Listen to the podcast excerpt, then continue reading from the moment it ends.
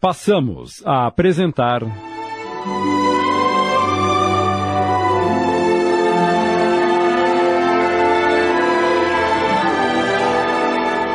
Entardecer de uma Vida. Psicografia de Alceu Costa Filho, ditada pelo espírito Cornélio Pires. Adaptação de Sidney Carbone.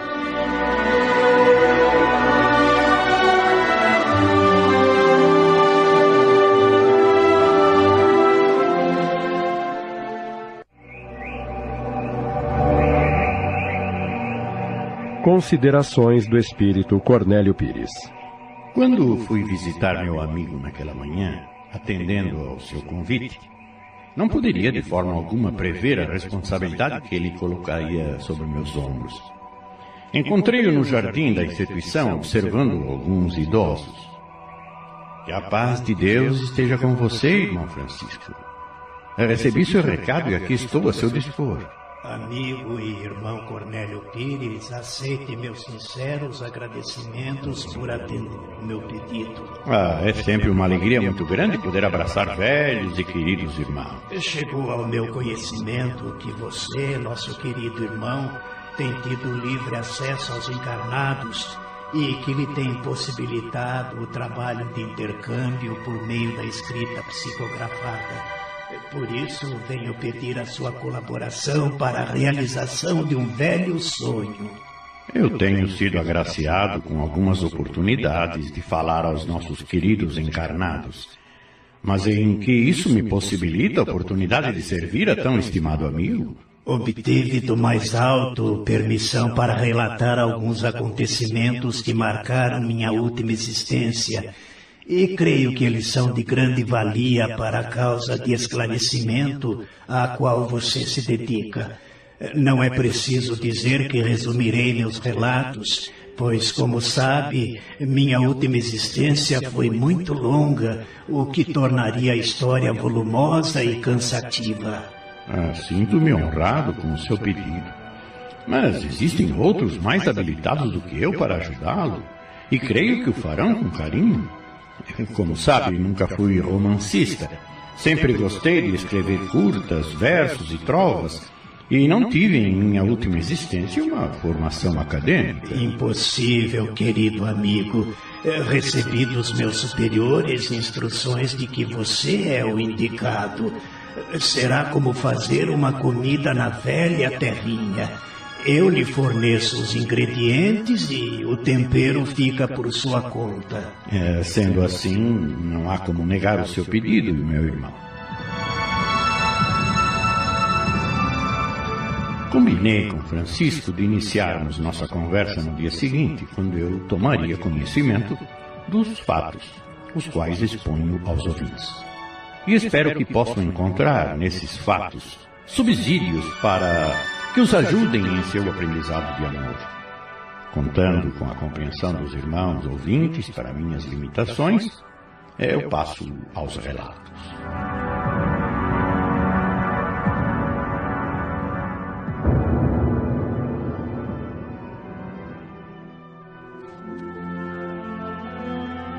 Tudo era rotina e monotonia.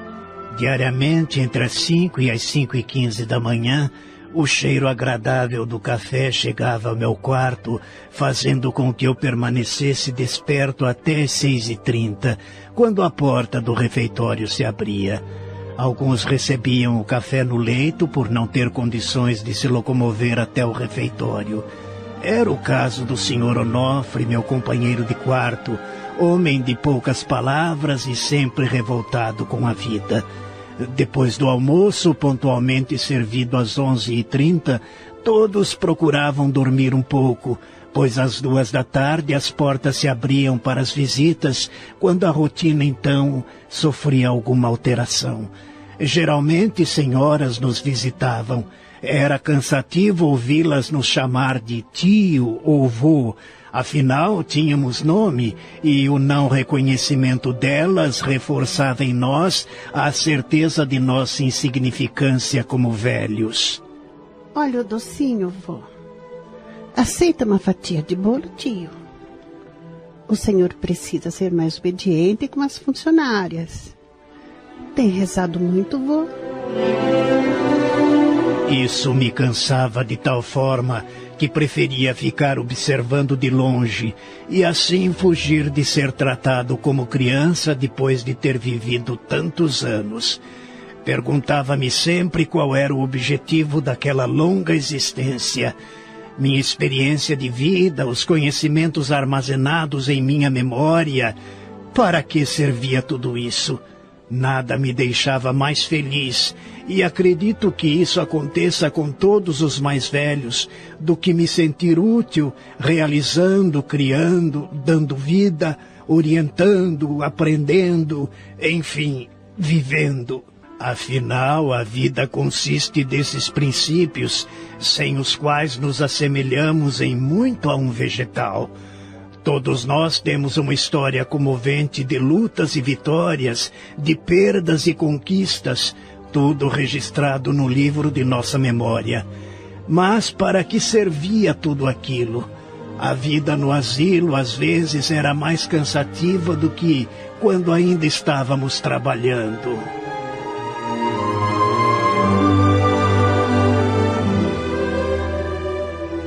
Não vai tomar o sol da manhã no jardim hoje, disse seu Francisco. Amanhã está esplendorosa. No asilo onde eu era abrigado, tínhamos livre acesso a um pequeno jardim. Um banco colocado junto ao muro alto, à sombra de um flamboyant, era o meu preferido. Quando acabava de tomar meu café, como não tinha de fazer uso de nenhum medicamento, me dirigia para o meu canto levando algumas migalhas de pão e alguns biscoitos escondidos em meu bolso para dar aos meus amiguinhos. Eles recebiam o alimento que eu lhes oferecia, cantando felizes. Espalhava cuidadosamente as migalhas em minha volta, tomando o cuidado de colocar os pedaços maiores entre os meus pés para obrigá-los a se aproximar o máximo de mim. Rapidamente os primeiros se aventuravam a voar até o chão. Assim que os demais se certificavam de que não havia perigo, os imitavam. Notei que estranhamente as migalhas maiores, colocadas mais próximas de mim, eram sempre as últimas a serem consumidas, o que mostrava o bom senso daquelas aves que agiam de forma contrária ao homem, que busca o que preenche seu campo visual ou o que se destaca pelo seu volume e cor. Eu também tinha sido assim. Quando jovem sonhava em ter fama e fortuna, ser rico e poderoso, comprar o que satisfizesse meus sonhos. Morava numa casa simples, em meias plantações bem cuidadas, e estava sempre farta de alimento e alegria. Isso fazia com que meus seis irmãos e eu nos sentíssemos os seres mais felizes da terra. Senira, minha irmã, não, coitada. Sozinha entre sete homens, não tinha a mesma liberdade que nós banhar-se no rio, correr pelo campo, trepar nos pés de fruta. Vivia trancada em casa, brincando com as bonecas de pano que minha mãe confeccionava. Tinha 16 anos quando meus pais me deram autorização para procurar um trabalho na cidade grande. Queria ser livre, ver pessoas, aprender, conhecer o mundo e assim fugir da vida do campo. Voltaria um dia e compraria as terras vizinhas, estendendo os limites das do meu pai. Encheria aqueles pastos de cabeça de gado, levaria mais fartura à nossa mesa e respeito a mim mesmo. Meus pais viveriam até os cem anos ou mais, e eu os cercaria de muito carinho. É, foi a viagem dos meus sonhos. Pela primeira vez estava sozinho, dono de minhas próprias decisões. O farto embornal que minha mãe me preparou me garantiu alimento para a longa viagem que durou 14 horas. Quando cheguei à cidade grande, fiz como meus irmãos me falaram. Desci do trem com o pé direito no chão para dar sorte. Qual caminho tomar? O guarda da estação me indicou um dormitório ali perto, e acertados os detalhes, inclusive o pagamento de uma diária adiantada, dirigi-me para o quarto e dormi. Dormi muito. No dia seguinte, saí à procura de emprego. Porém, quando entrevistado, nada sabia fazer e mal conseguia escrever o meu nome. Já no quarto para o quinto dia, fui obrigado a deixar o dormitório, pois se pagasse a diária, não teria dinheiro para comer nos próximos dois dias. Fui para a rua. Acomodei-me o melhor que pude no banco de uma praça. Sentado no banco frio e abraçado à minha mala, não reparei em uma senhora que me observava a uma certa distância. Quando a notei, ela já se movimentava em minha direção. Olá, garoto. Você está perdido? Não estou, não, senhora. Estou procurando um emprego. Eu vim da roça Não e... precisa me contar o resto. A cidade está cheia de histórias iguais à sua. Tome aqui alguns trocados. Junte-os e compre a passagem de volta para sua casa. Estamos apresentando. Entardecer de uma Vida. Voltamos a apresentar.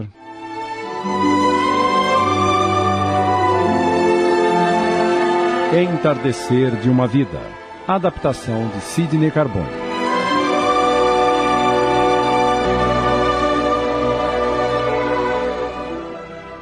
A mulher se afastou, deixando o dinheiro sobre a minha mala. Não tive coragem nem mesmo de contar quanto era.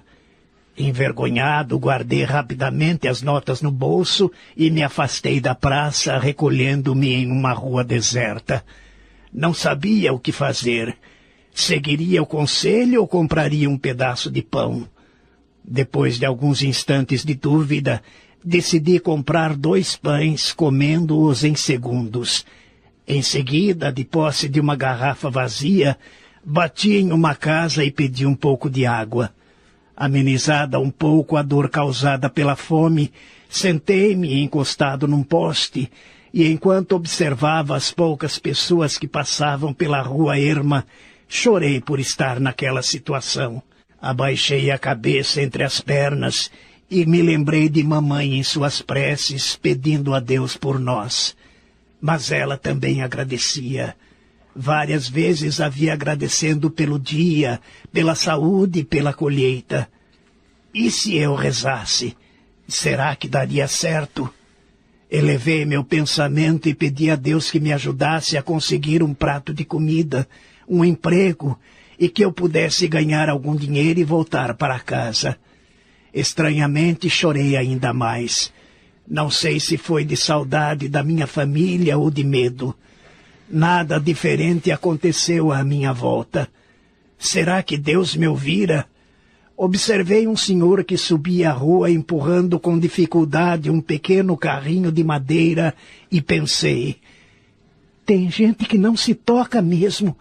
Um senhor com essa idade tentando empurrar tanto peso. Lembrei-me do trabalho lá na roça. Nem um boi forte conseguia empurrar o arado mas puxá-lo até nós, meninos, conseguíamos. Senti pena do pobre homem. Levantei-me, sempre segurando a minha mala, e me aproximei. Ao ver-me, ele sorriu desenchabido. É, é, não tenho mais idade para certas coisas. Deixe-me ajudá-lo, senhor. É, está bem, rapaz, eu agradeço. É muito pesado para mim. Subimos toda a rua. Ao chegarmos diante de sua casa, ele tirou alguns trocados do bolso e me deu. É uma pequena gratificação pela sua ajuda. Obrigado, senhor, mas eu não fiz por dinheiro. Pegue, meu filho. Quem sabe você está precisando de alguma coisa? Eu. Eu troco este dinheiro pela oportunidade de algum trabalho, ou mesmo de um prato de comida e um banho. Você está em dificuldade? Rapidamente lhe contei tudo o que estava passando. Ele convidou-me a descer numa escada, levando-me até o quintal de sua casa, onde me mostrou uma torneira. Fique à vontade. Vou pedir à minha mulher para lhe preparar um lanche. Ainda me restava um pedaço de sabão feito por minha mãe, de modo que aproveitei para lavar algumas peças de roupa. Um lanche à base de café com leite e pão com queijo me foi servido. Devorei-o apressadamente enquanto o homem me observava. O sol da tarde secava rapidamente minhas roupas. Eu as aguardava para prosseguir. Não sabia para onde, mas teria que estabelecer um objetivo. Como você se chama, meu filho? Francisco, senhor. E de onde veio? Do campo. Da minha terra até aqui são 14 horas de viagem. E o que você fazia lá, Francisco? Trabalhava na roça com meus pais e meus irmãos. E o que veio fazer na cidade? Vim em busca dos meus sonhos. Você está como o passarinho que viveu a vida inteira preso na gaiola e, quando foi solto, não sabia nem usar as asas. É, o, senhor tem razão. Mas todos temos nossos sonhos e temos que correr atrás deles, não é mesmo? Nisso você tem razão. Se queremos conseguir alguma coisa, é, temos que correr atrás com as nossas próprias pernas. Como o senhor se chama? É Venâncio, meu filho. Bem, agradeço pelo dinheiro e pelo lanche, mas eu preciso ir. E vai para onde? Não sei. Estou sem destino. Preciso arranjar um serviço e ganhar algum dinheiro. Estou pensando em voltar para minha casa. Bem, Francisco, a minha esposa, a Ana, tem me amolado para eu fazer alguns canteiros aqui no quintal. Ela deseja cultivar hortaliças para o, o nosso consumo, sabe? É, coisa pouca, cerca de cinco ou seis canteiros. Quanto você cobra por esse serviço? Cama, comida, banho por três dias. Mas aqui não tem serviço para três dias. Para fazer bem feito, preciso de três dias. E mal feito, de um. O senhor é quem sabe. É, está bem, está bem. Negócio fechado. Muito obrigado, seu Venâncio. Venha comigo. Vou mostrar onde você vai dormir.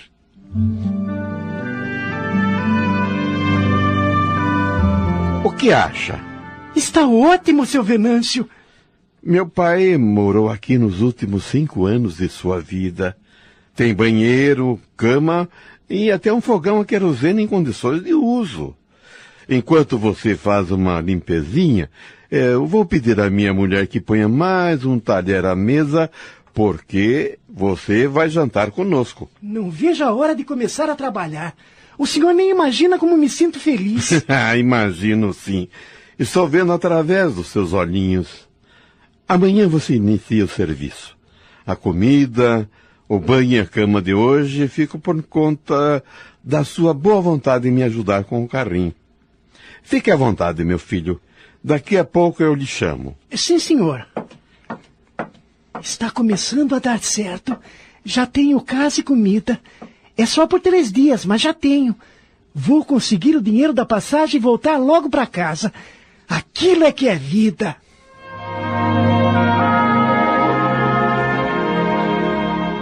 Pronto, terminei.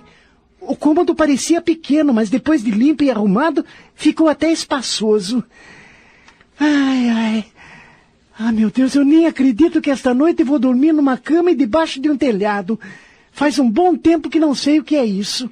Francisco, a janta está pronta. Venha comer, meu filho. Já vou, seu Venâncio. É só o tempo de me lavar um pouco. Entre, meu filho, e seja à vontade. Dá licença. Antes de mais nada, quero lhe apresentar a minha mulher, Ana. Muito prazer, Francisco. Prazer, minha senhora. O Venâncio me contou a sua história. Coitadinho, como deve ter sofrido. Mas sente-se. Muito obrigado. Aqui está o seu prato. Se quiser repetir, não se acanhe, viu? Repeti três vezes. Ainda bem que aquele era o jantar, pois não daria conta de assumir nenhum serviço depois de comer daquele jeito. Eram nove horas da noite quando me acomodei na velha cama. Adormeci tão rapidamente que nem pude desfrutar da alegria de ter me alimentado e de ter um teto sobre minha cabeça naquela noite.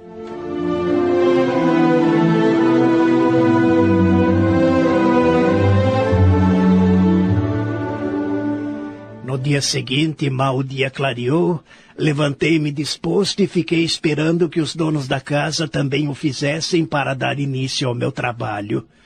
O senhor Venâncio me convidou para um reforçado café da manhã, e ao ver a mesa farta, lembrei-me de minha casa. Em que está pensando, Francisco? Na minha casa. Somos oito irmãos e minha mãe exige que façamos as refeições juntos. Sente muita saudade de sua casa, não é? Muita, seu Venâncio. E por que não volta? Você é tão novo ainda?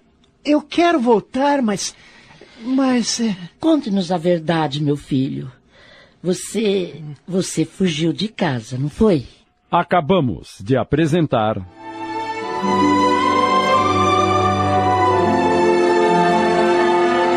Entardecer de uma Vida. Minissérie em 10 capítulos, inspirada numa psicografia de Alceu Costa Filho, ditada pelo espírito Cornélio Pires. Adaptação de Sidney Carbone.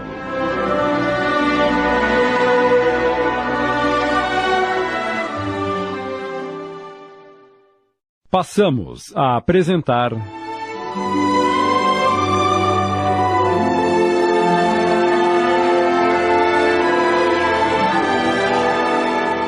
Entardecer de uma Vida. Psicografia de Alceu Costa Filho, ditada pelo espírito Cornélio Pires. Adaptação de Sidney Carbone.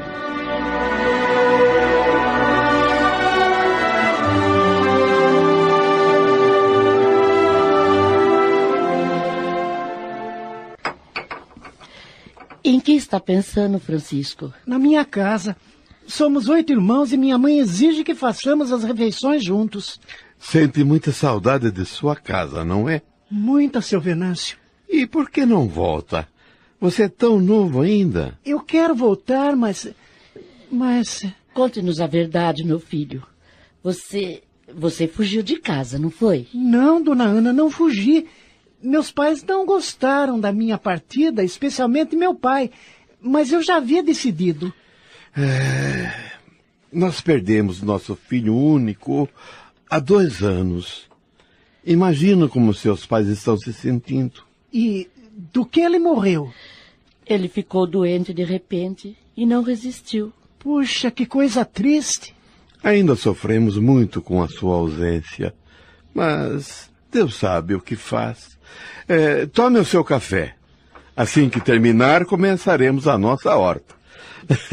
É, está disposto a pegar no pesado? Muito.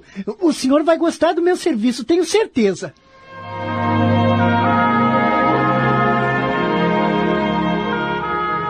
Passaram-se os três dias e outro serviço foi me arranjado. Agora era a pintura da casa.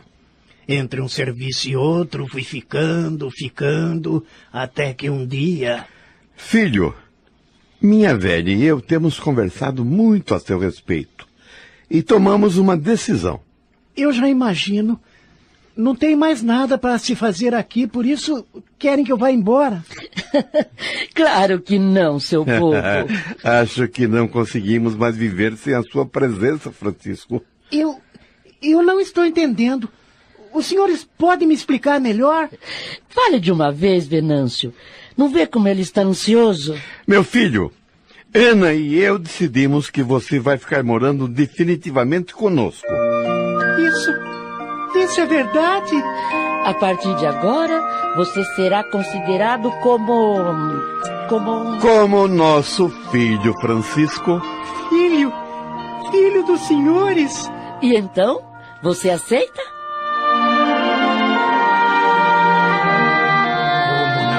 Aceitar a oferta daqueles corações bondosos? Sempre me lembrava de minha família, mas nunca mandei notícias porque era difícil encontrar um portador.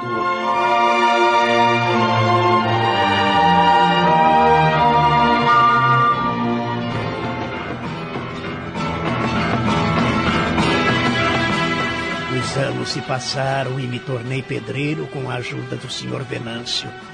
Tudo estava dando certo para mim. Não me faltava trabalho, família e lar. Mas a vida seguia seu curso. E seis anos após minha chegada àquela casa, Dona Ana nos deixou cheios de dor e saudade.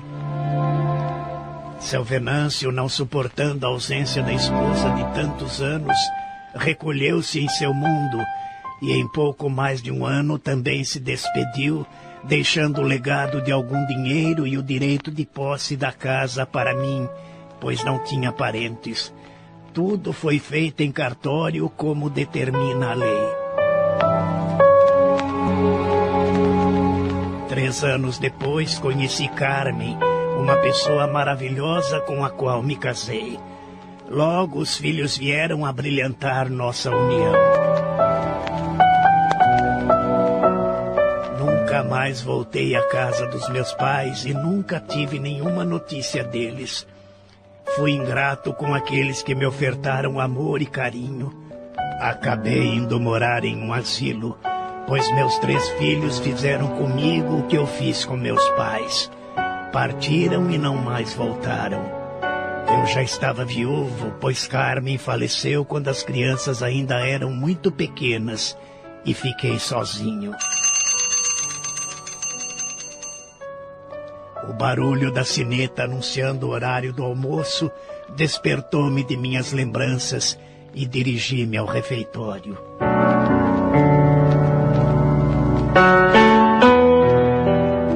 Logo após o almoço, descansei um pouco em meu quarto e, quando já se aproximava o horário de visitas, retornei ao meu banco debaixo do flamboyant, procurando me manter afastado como sempre fazia. Mas desta vez, meu afastamento foi notado por um senhor que estava entre os visitantes. Ele se aproximou de mim e comentou: O que foi, vó? O que o senhor está fazendo escondido aqui neste canto? Nada, não, meu senhor. É só um pouco de saudade. E não me chame de vô. Meu nome é Francisco. Ah, não fique assim, senhor Francisco.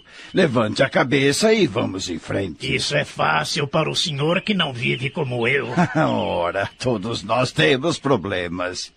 Quando chegamos à velhice, sentimos dificuldade de nos relacionarmos com nossas lembranças, pois quase sempre uma ponta de remorso prejudica nosso sono do presente. Todos nós somos assim, senhor Francisco. Todos cometemos erros. Como o senhor se chama? Luiz. Se quiser, não precisa me chamar de senhor, pois acredito que nossa idade é quase a mesma. É o costume.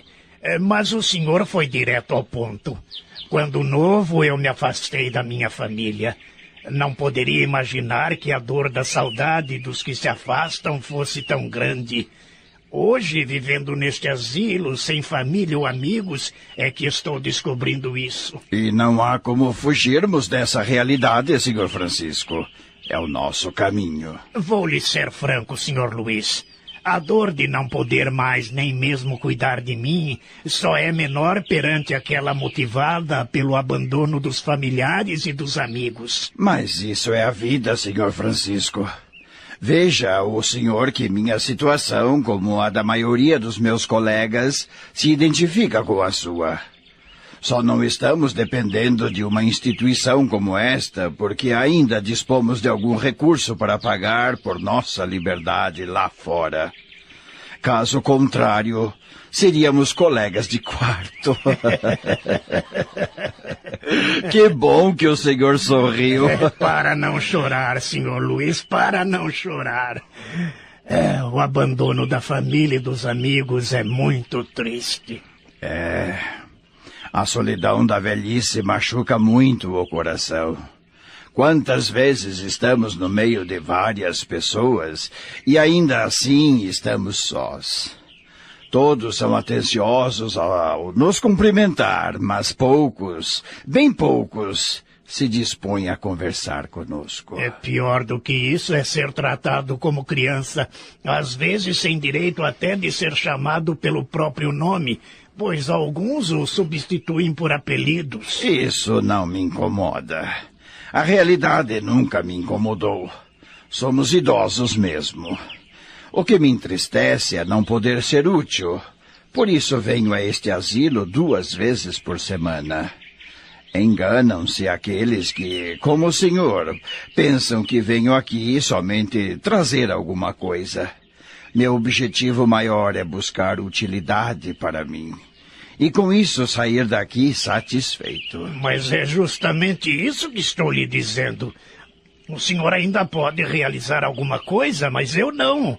A atenção passageira dos que vêm aqui e partem logo em seguida, é, sem nos dar ao menos uma pequena chance de mostrar de que ainda somos capazes, aumenta ainda mais a nossa dor. É, se eu estou entendendo bem, o senhor reclama das visitas e da atenção que elas oferecem? Não, não é bem assim. Eu não reclamo de receber visitas ou da atenção delas. Eu reclamo por serem sempre visitas e nos tratarem como necessitados e dependentes. Ah, agora começo a entender. Aquilo que nós visitantes estamos tentando provar para nós mesmos ao buscarmos ser úteis é o sonho daqueles que vivem aqui, não é? Estou certo, senhor Francisco? Estamos apresentando. Entardecer de uma Vida. Voltamos a apresentar.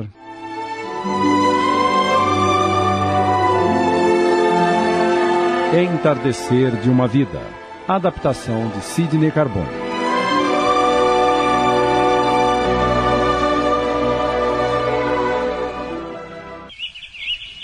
É isso mesmo, senhor Luiz. Sentir-se útil é uma necessidade dos mais velhos e não um sonho. O senhor Luiz calou-se e ficou observando a cena que se passava próxima a nós, em que uma das visitantes falava com Dona Maria das Mercês, uma senhora de 89 anos. A senhora não pode agir assim, vovó. Ficar sem tomar banho é coisa de moleque. Onde já se viu depois de velha agir dessa maneira? Já estou farta de receber telefonemas da diretora reclamando de suas atitudes. Se continuar procedendo assim, na próxima semana não trago o queijo e os doces que a senhora gosta tanto. Estamos entendidas? Está vendo, senhor Luiz? É o que acabei de lhe dizer.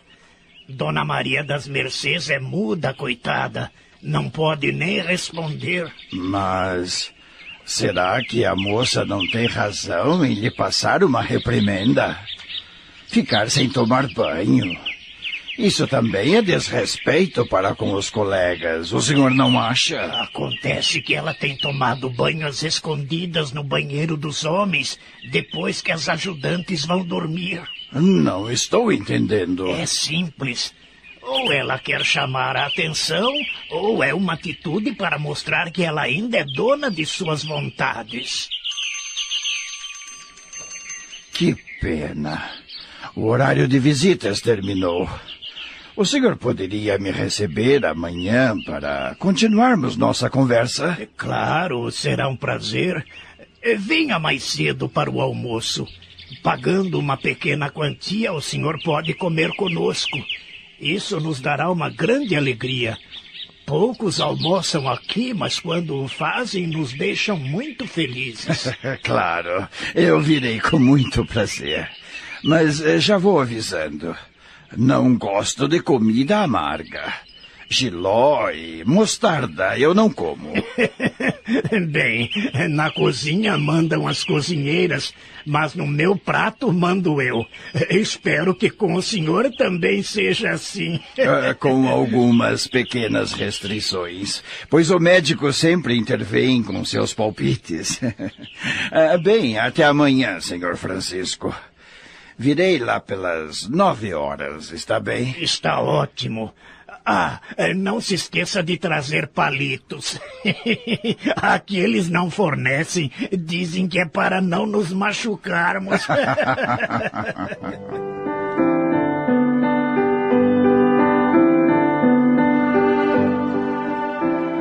Ansioso, fiquei aguardando o retorno do Sr. Luiz no dia seguinte, pois se a simpatia que sentira por ele fora recíproca, tinha certeza que meus dias ficariam mais fáceis.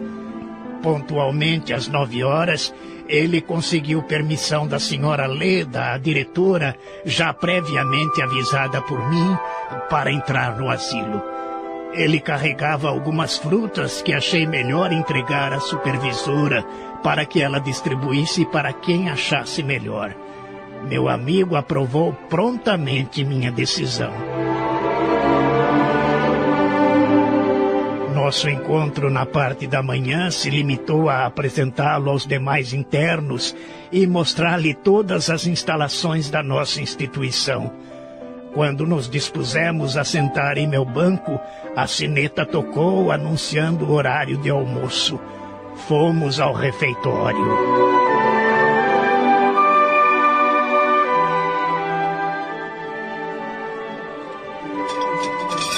O que o senhor está achando da comida, senhor Luiz? Boa, ah, mas sem sal.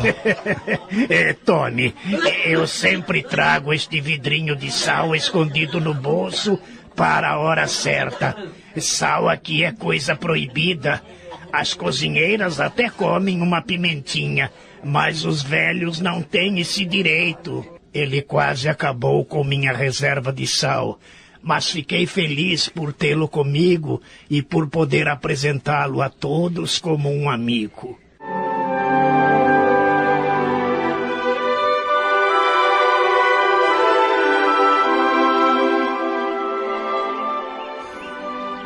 Após o almoço, nos dirigimos para o jardim e nos acomodamos em meu banco. Dona Nelly, uma das supervisoras, se aproximou e comentou.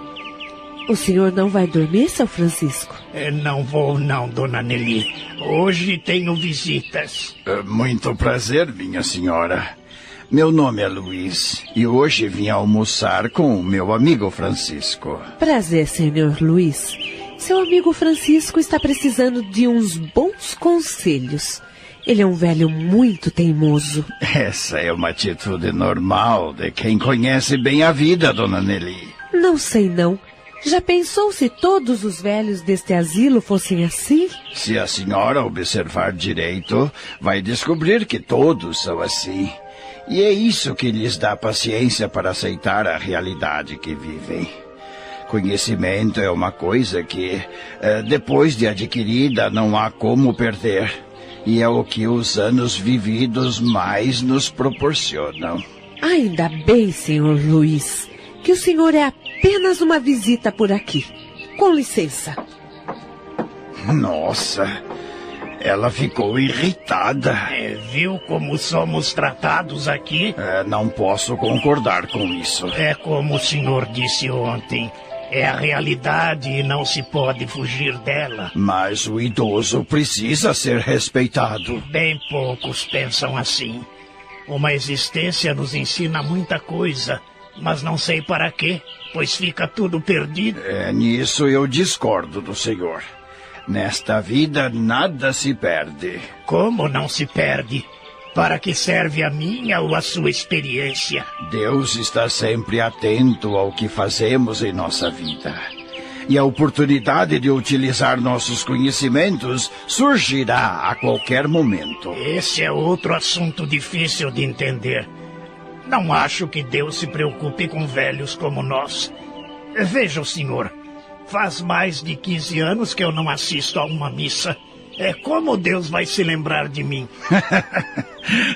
tão experiente e tão tolo, senhor Francisco. O senhor acha que Deus nos enxerga somente quando vamos à missa? É claro. De que outra forma ele saberia que eu existo? E os adeptos de outras religiões? Hã? Estão esquecidos por Deus? A compreensão desse assunto é muito simples, meu amigo. Ontem o senhor me falou que seus filhos desapareceram e que não o visitam. No entanto, sabe que eles existem e sente a falta deles, não é mesmo? Será que com Deus é assim? Será que ele sabe que eu existo? Mas é claro que sim. Da mesma forma que ele enxerga aqueles que rezam ou que vão a cultos todos os dias. E tem mais. Nossa consciência constitui os olhos de Deus. Essa é a pior parte, senhor Luiz. Dizem que o inferno é muito feio. Depende da consciência de cada um, amigo. Ele não é igual para todos. A conversa com o Sr. Luiz estava tão boa que nem percebemos quando os portões foram abertos para as visitas. Só notamos quando uma senhora se aproximou de nós e disse: O que esses dois vovozinhos estão fazendo escondidos aqui no jardim? Vão lá para o refeitório. Minhas amigas e eu trouxemos bala, queijo, iogurte, bolo e biscoito para todos vocês. O Sr. Luiz ficou quieto, talvez pelo impacto de ser confundido pela segunda vez com os internos do asilo. A senhora continuou. Vamos, não sejam teimosos. Trouxe a minha sanfona e vou tocar lindas canções para vocês. Mas só depois que comerem. Muito obrigado, senhora, mas almoçamos ainda há pouco. O senhor deve ser o senhor Francisco, não é? Informaram a nós que o senhor não se mistura com as visitas e tem um temperamento muito difícil.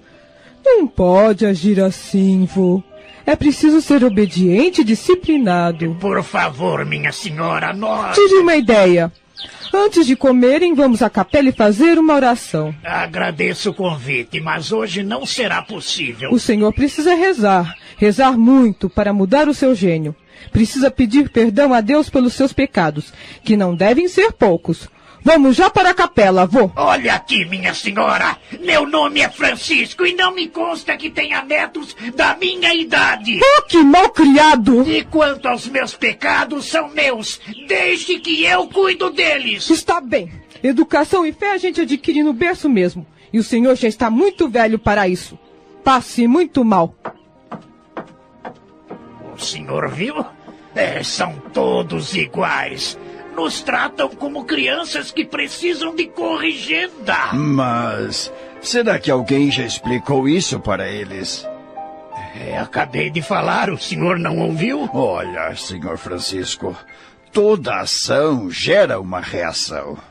Se o interessado no benefício não tomar a decisão de controlar suas reações, aquele que se dirige a ele nunca compreenderá suas necessidades e a sua atitude de revide gerará novas reações. Assim ficou muito confuso, Sr. Luiz. Não há nada confuso.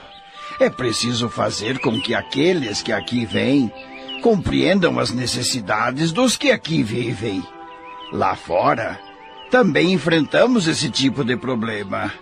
Como já lhe disse, estamos aqui para nos sentirmos úteis de alguma maneira já que entre nossos familiares pouco ou nada podemos realizar. É, é, o senhor falou uma verdade, mas como mudar a cabeça das pessoas? Esclarecendo, meu amigo, esclarecendo. Vou conversar com o grupo espírita do qual faço parte e expor para ele a nossa conversa. Tenho certeza de que as coisas mudarão. Acabamos de apresentar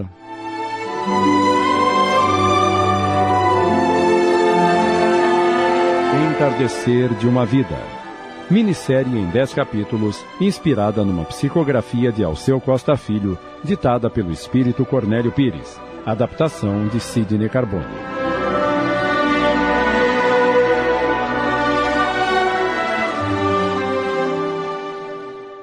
Passamos a apresentar.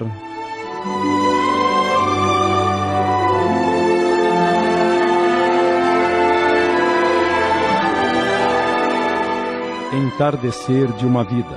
Psicografia de Alceu Costa Filho, ditada pelo espírito Cornélio Pires. Adaptação de Sidney Carbone.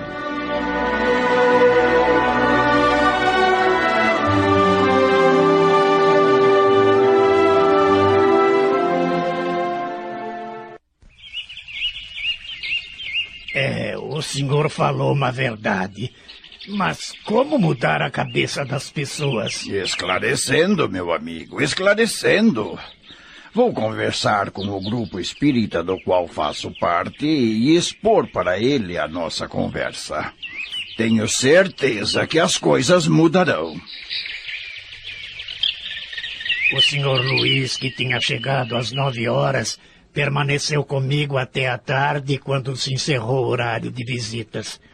Na semana seguinte, quando fomos visitados pelo grupo do Sr. Luiz, ninguém me chamou de vô ou tio, o que me deixou satisfeito. mas notei que muitos internos não gostaram do tratamento formal e alguns até perguntaram o porquê do tratamento diferente. No dia seguinte, logo pela manhã, o senhor Luiz voltou ao asilo. Ele estava preocupado e chamou-me para sentarmos no banco do jardim. É impossível agradar a todos, senhor Francisco. O senhor gostou do tratamento recebido, mas os outros não. Não sei como agir. Pois eu estou satisfeito. Sinto-me mais vivo. Mas não podemos ser egoístas. Pensar somente em nossa satisfação pessoal é egoísmo. Parece que vamos nos desentender de novo. Podemos discordar, meu amigo. Mas nos desentender é outro assunto. Fica difícil atender cada um de uma forma. Estou chegando à conclusão de que o erro está em nós. E não naqueles que se relacionam conosco. É, como assim? É simples. Se mudarmos nossa maneira de pensar, não precisaremos esperar que os outros mudem. Isso é perder o amor próprio? Não acho. Para mim, isso é ser realista. Eu não consigo pensar assim. Senhor Francisco, o senhor conhece aquele ditado que diz: a necessidade é que faz o sapo pular. Acho que nós estamos exigindo muito dos outros. Eu não penso assim. Afinal, temos mais conhecimentos do que eles. É, mas para o nosso tempo. Para os dias atuais, muita coisa já foi superada. O que temos de sobra são dias vividos. O que nos dá uma certa vantagem em relação aos outros, mas conhecimento é uma coisa muito pessoal. Acho que nos falta reconhecer nossas limitações, aceitar o que o peso dos anos nos determina. Continua afirmando que isso é perder o orgulho, o amor próprio. Velho para os outros é sempre uma coisa ultrapassada e sem valor em termos de produtividade. Esse é o nosso ponto de discordância, senhor Francisco. Deus faz as coisas muito bem feitas. O senhor já pensou se tivesse o conhecimento que tem hoje da vida há algumas décadas? Acho que eu seria um homem muito feliz e não cometeria os erros que cometi. Aí é que o senhor se engana. Seu conhecimento e sua experiência, aliados à sua juventude, seria uma arma perigosa nas mãos de um jovem rebelde. E então o senhor só teria a perder. Hoje, o peso dos anos que nos determina o desgaste físico funciona como um freio para os nossos impulsos indisciplinados. Sabe que às vezes o senhor me confunde. Ao mesmo tempo em que concorda com meu ponto de vista, afirma que estou agindo errado. Não é bem assim. Concordo plenamente que o senhor se sinta frustrado, mas nem por isso me nego a reconhecer a realidade que nos cerca. Somos velhos e limitados em nossos movimentos, muito embora tenhamos um vasto conhecimento da vida.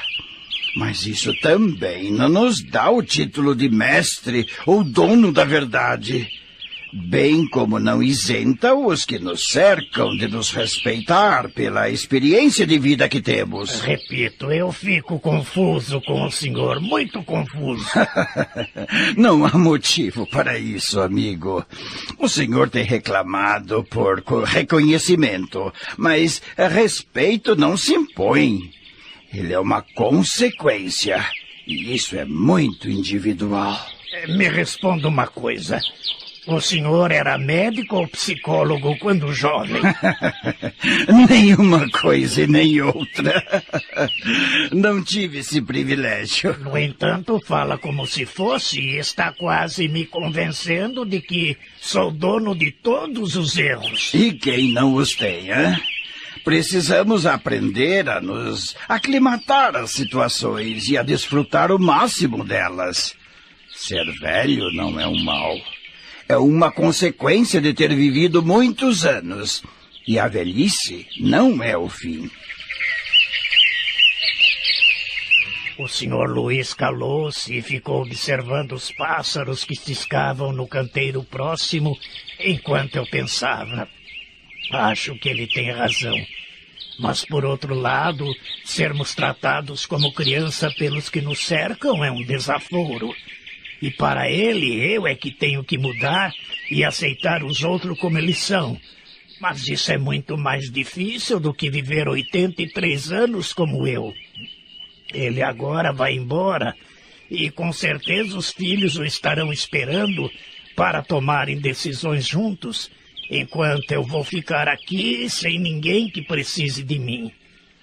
Nesse instante, o senhor Luiz me tirou dos meus pensamentos. Ei, o senhor está cochilando?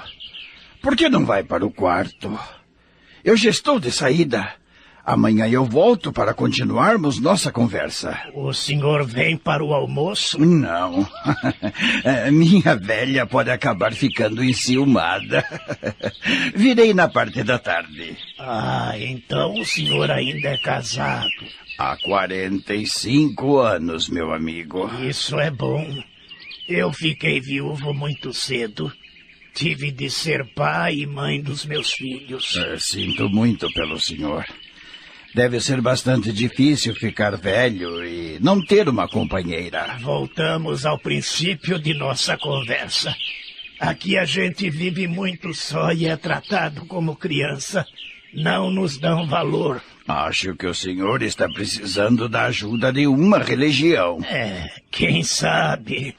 Bem, agora preciso ir. Amanhã eu volto. Então, por favor, leve este vidrinho e traga-o cheio de sal. está bem, amigo, está bem. Até amanhã. Até amanhã. Ah, quando eu era jovem, eu não tinha de me preocupar com essas situações próprias da velhice. Também eu era independente em tudo.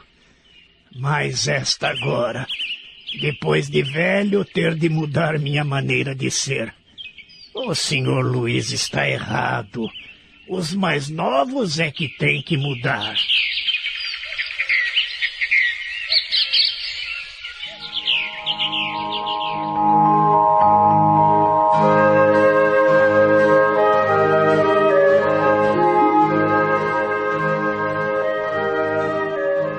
Seguinte, bem cedo, já estava esperando meu amigo ansioso. Eram nove horas quando Dona Nelly entrou em meu quarto, interrompendo a minha leitura. Deixe para ler o jornal mais tarde, seu Francisco. O senhor tem visita. Visita? Mas o senhor Luiz me disse que só viria à tarde. Vai ver, ele mudou de ideia. Vamos, eu acompanho o senhor. É muito feio deixar as visitas esperando. Assim que entrei na sala de visitas, me deparei com o senhor Luiz acompanhado de uma senhora de cabelos esbranquiçados. Bom dia, senhor Francisco. Fiquei preocupado pelo senhor estar sem remédio para dor de cabeça e vim trazer. Remédio? Dor de cabeça? Mas Esta eu... é a minha esposa. Estivemos conversando a seu respeito e ela quis conhecê-lo. Aproximando-se de mim, ele me confidenciou ao ouvido. O remédio a que me referia, o seu vidrinho de sal.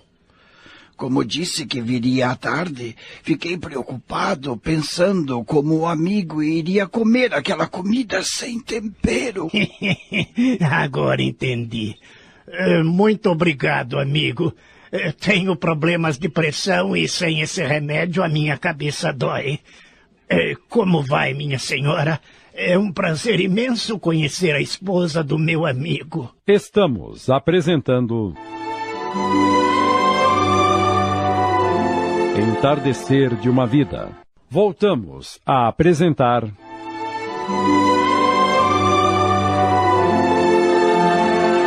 Entardecer de uma Vida. Adaptação de Sidney Carbone.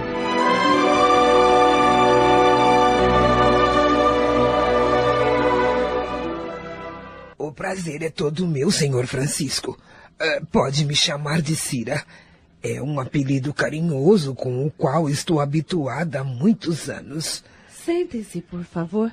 Vou deixá-los a sós para que conversem à vontade. Obrigada, senhora. Com licença.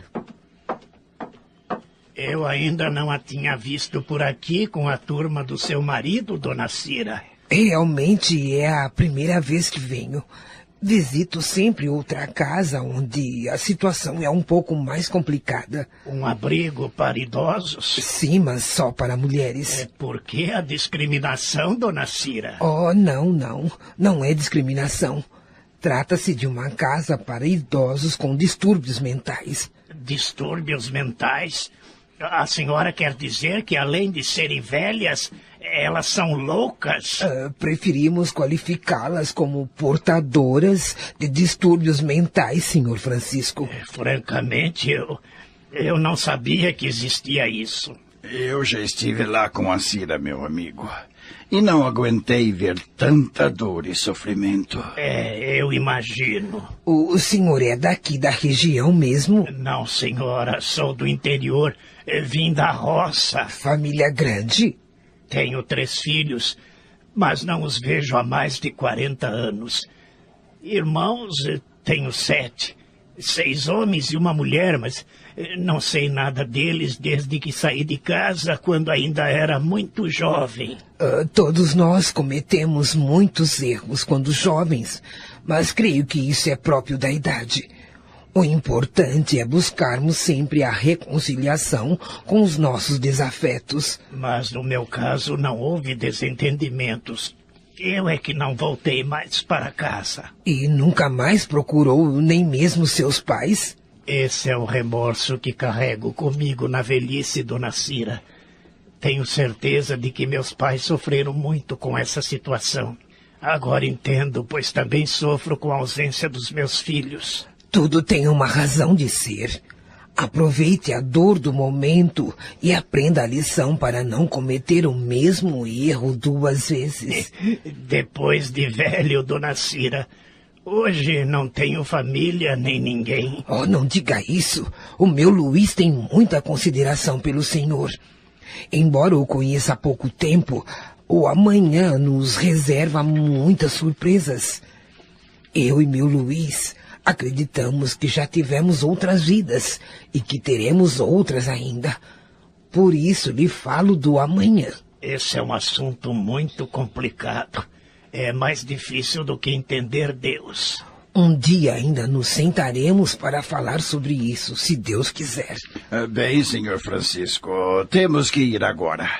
Cira vai fazer seu trabalho lá no hospital junto às velhinhas. Uh, retornarei mais tarde para continuarmos nossa conversa. É porque o senhor não veio para o almoço. Assim sobra mais tempo para conversarmos. Faça isso, Luiz. Você vai ficar sozinho mesmo. Como sabe, só vou voltar para casa depois das cinco. Então está combinado. Eu a levo para o hospital e volto para almoçar com o meu amigo. Foi um prazer conhecer o senhor, acredite. Eu digo mesmo. Espero que volte outras vezes. Eu voltarei com certeza. Até breve, senhor Francisco. Até breve e obrigado. Em menos de 40 minutos estarei de volta, senhor Francisco. Estarei esperando. Estranha essa minha amizade com o senhor Luiz. Ele é uma pessoa simpática e agradável, e sua esposa também é muito agradável. É, vamos aguardar a volta do meu amigo. Gosto muito de sua conversa.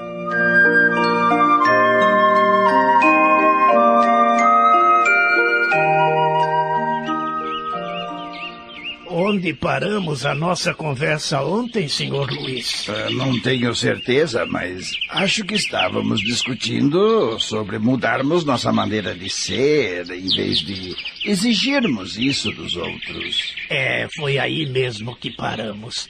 Eu discordava do senhor e ainda discordo. É um direito do senhor concordar ou discordar. Mas nós temos que ser realistas. Quando levei ao conhecimento dos meus colegas que o senhor não gostava de apelidos e que achava que os outros também não gostavam, Eles me atenderam, mas tiveram uma decepção.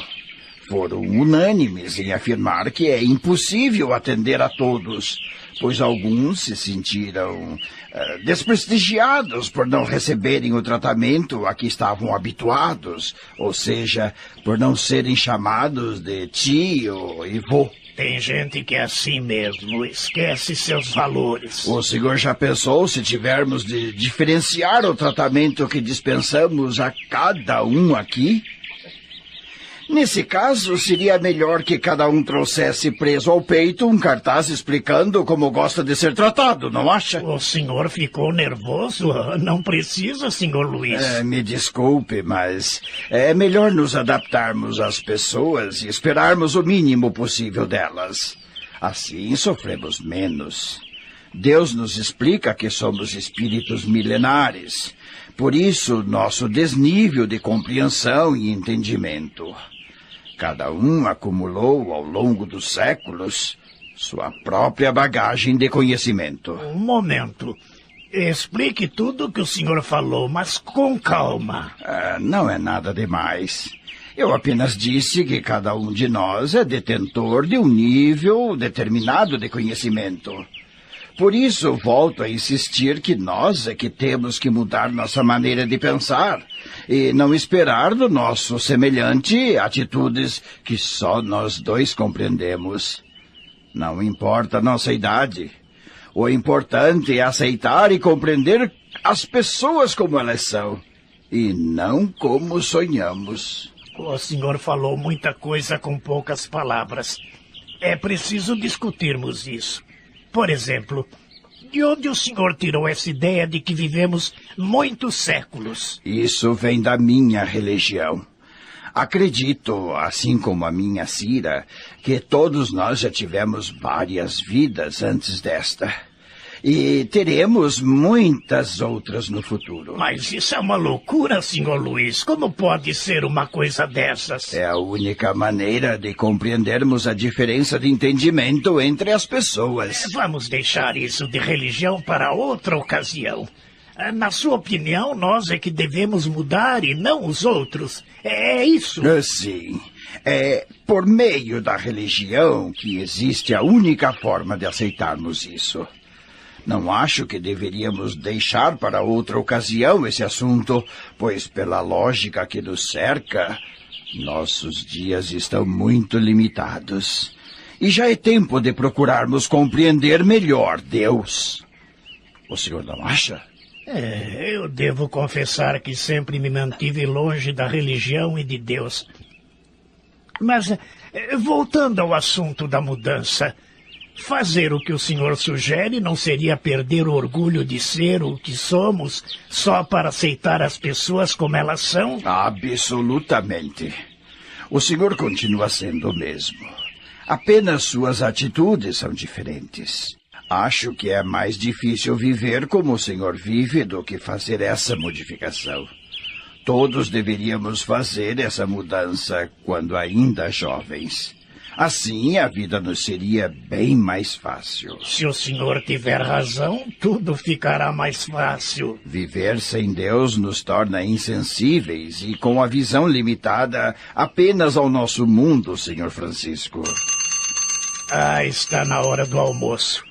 Vamos ao refeitório? o vidrinho de sal está com o senhor. Não se preocupe, está sim. Então vamos. Enquanto almoçamos, podemos continuar a conversa.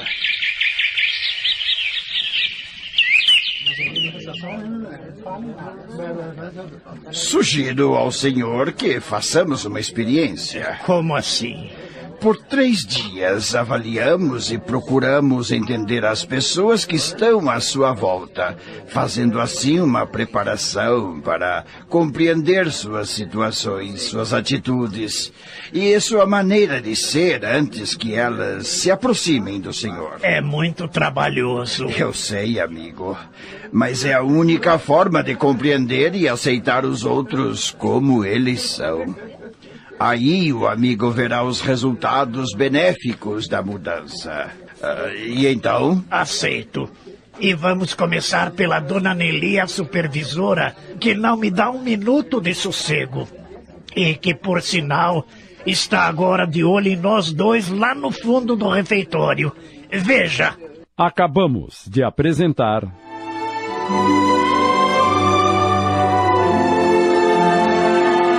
Entardecer de uma Vida. Minissérie em 10 capítulos, inspirada numa psicografia de Alceu Costa Filho, ditada pelo espírito Cornélio Pires. Adaptação de Sidney Carbone.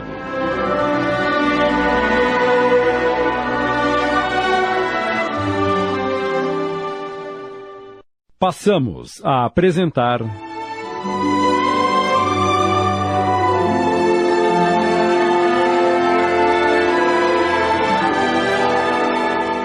Entardecer de uma Vida. Psicografia de Alceu Costa Filho, ditada pelo espírito Cornélio Pires. Adaptação de Sidney Carbone.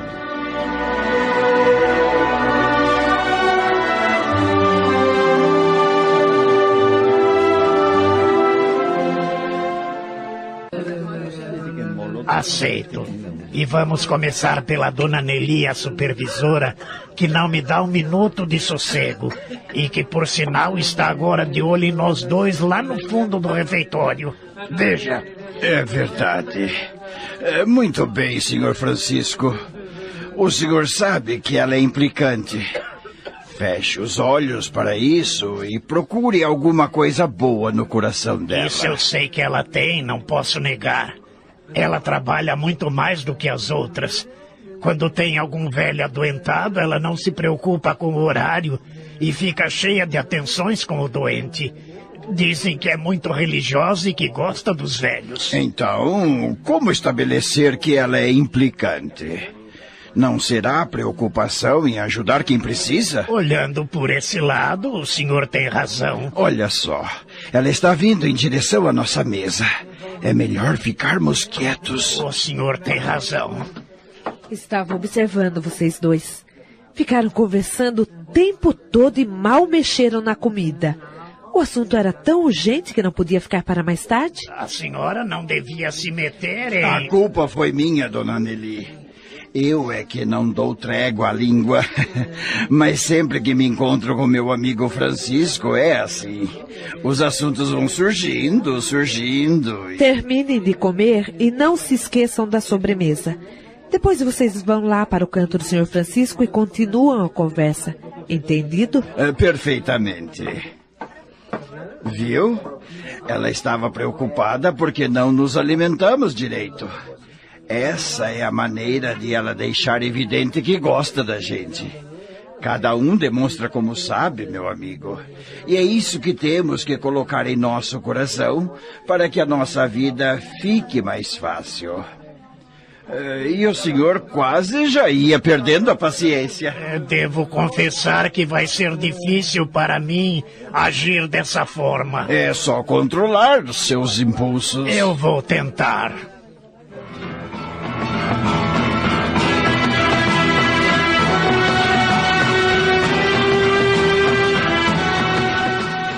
Dias foram seguidos por meses. O senhor Luiz e eu tornamos-nos amigos inseparáveis.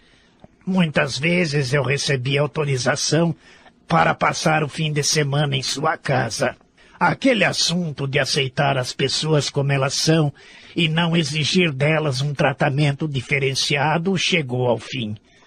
Acabei cedendo à influência dele e devo dizer que minha vida ficou bem mais fácil. Fiz mais amigos e eliminei a fama de rabugento e encrenqueiro que tinha. Agora o assunto em discussão era Deus. Discordávamos em alguns pontos, ou melhor, em muitos pontos. Não é tão difícil entender, amigo. Ah, sim? Então me responda. Por que estou vivo aqui na Terra até hoje se não realizo nada? Nem me diga uma coisa dessas. Há um ano, o amigo parecia um bicho do mato e não conseguia se relacionar com ninguém. No entanto, hoje, todos lá no asilo lhe querem bem. Isso não é fazer coisa alguma? O senhor mudou. Mesmo depois de velho, mudou. Sem falar que não sabemos o que Deus nos reserva para o amanhã. Acredito que ele tem se utilizado da nossa amizade para nos ensinar muita coisa. Com relação à religião, não tenho o conhecimento que tem a minha Cira, mas sou adepto do Espiritismo, como o senhor já sabe, e acho que deveríamos aproveitar mais a oportunidade de estudar enquanto podemos. Afinal, não sabemos quanto tempo de vida ainda nos resta, não é verdade? É isso que não entendo. Para que estudar e aprender se já estamos no fim da vida? Desta vida. Temos muitas ainda pela frente, Senhor Francisco, até nos formarmos nas leis de Deus. E sendo assim, conhecimento nunca é demais. Essa religião é muito confusa para minha cabeça.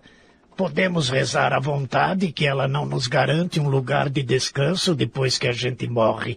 Só vejo o senhor falar em estudo e trabalho. Ela não lhe promete o céu, mas também não lhe destina o inferno por seus pecados. Nisso o senhor tem razão. E se for verdade o que diz, perdi muito tempo em minha vida, sem falar nos erros que cometi, como de abandonar meus pais e meus irmãos. Estive pensando, talvez valesse a pena eu tentar voltar à minha terra e rever a minha família. O que o senhor acha? Bem, o senhor deixou passar muitos anos. Acredito que não será possível encontrar mais ninguém. Além do mais, a idade não lhe permite uma aventura dessa. Mas nós éramos oito irmãos. Alguém ainda deve estar vivo como eu. Isso é uma realidade. Mas não muda outra que a sua idade. Que tal deixarem a conversa para mais tarde, hein? Eh, já vou tirar o almoço. Já não era sem demora, minha velha. Estou faminto. Fiz aquele prato que o senhor adora, senhor Francisco talharim ao molho com almôndegas. Quanta gentileza, dona Cira. Gentileza faz o senhor quando vem passar o fim de semana conosco. Adoramos a sua companhia. O sentimento é recíproco, pode acreditar. Uh, bem, amigo, uh, vamos para a mesa.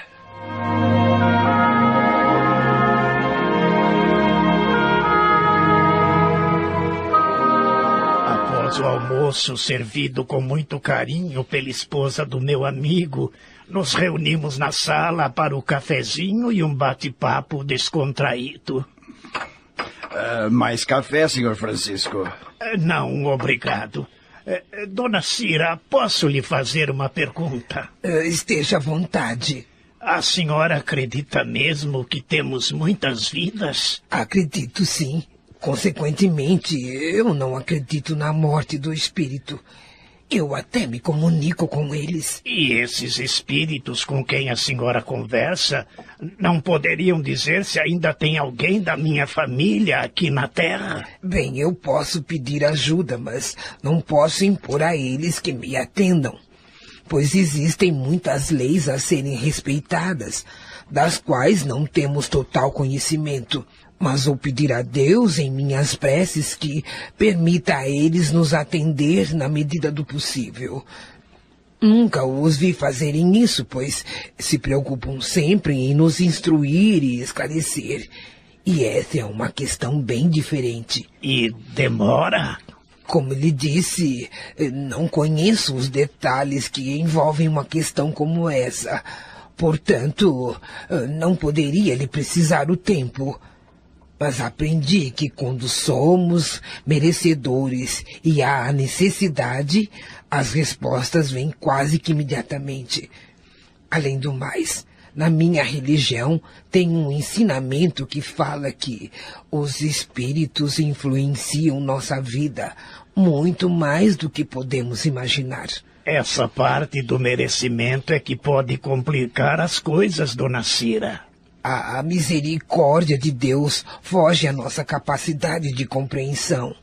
Sejamos pacientes e confiantes, pois Ele nunca deixa os seus filhos no abandono. Estamos apresentando. Entardecer de uma Vida. Voltamos a apresentar.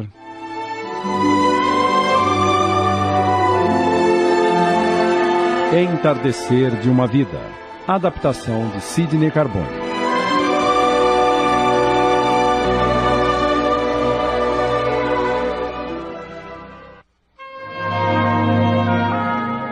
Naquele dia voltei ao asilo preocupado e pensando em tudo que ouvira da minha amiga referente a Deus. Em meus 84 anos de vida, parei para pensar nele uma única vez há muitos anos, quando ainda era jovem estava passando fome e dormindo na rua. Meu Deus, agora compreendo como as coisas funcionam. Naquele dia, depois que rezei, Esperei uma resposta milagrosa. Esperei que aparecesse à minha frente um prato de comida. Mas em seu lugar apareceu o Sr. Venâncio, e eu não vi isso como sendo Deus atendendo às minhas orações. Que vergonha! Só agora, tantos anos depois, é que venho compreender. O Senhor Venâncio foi a resposta às minhas preces e vivi uma vida inteira sem ao menos dar um muito obrigado para Deus.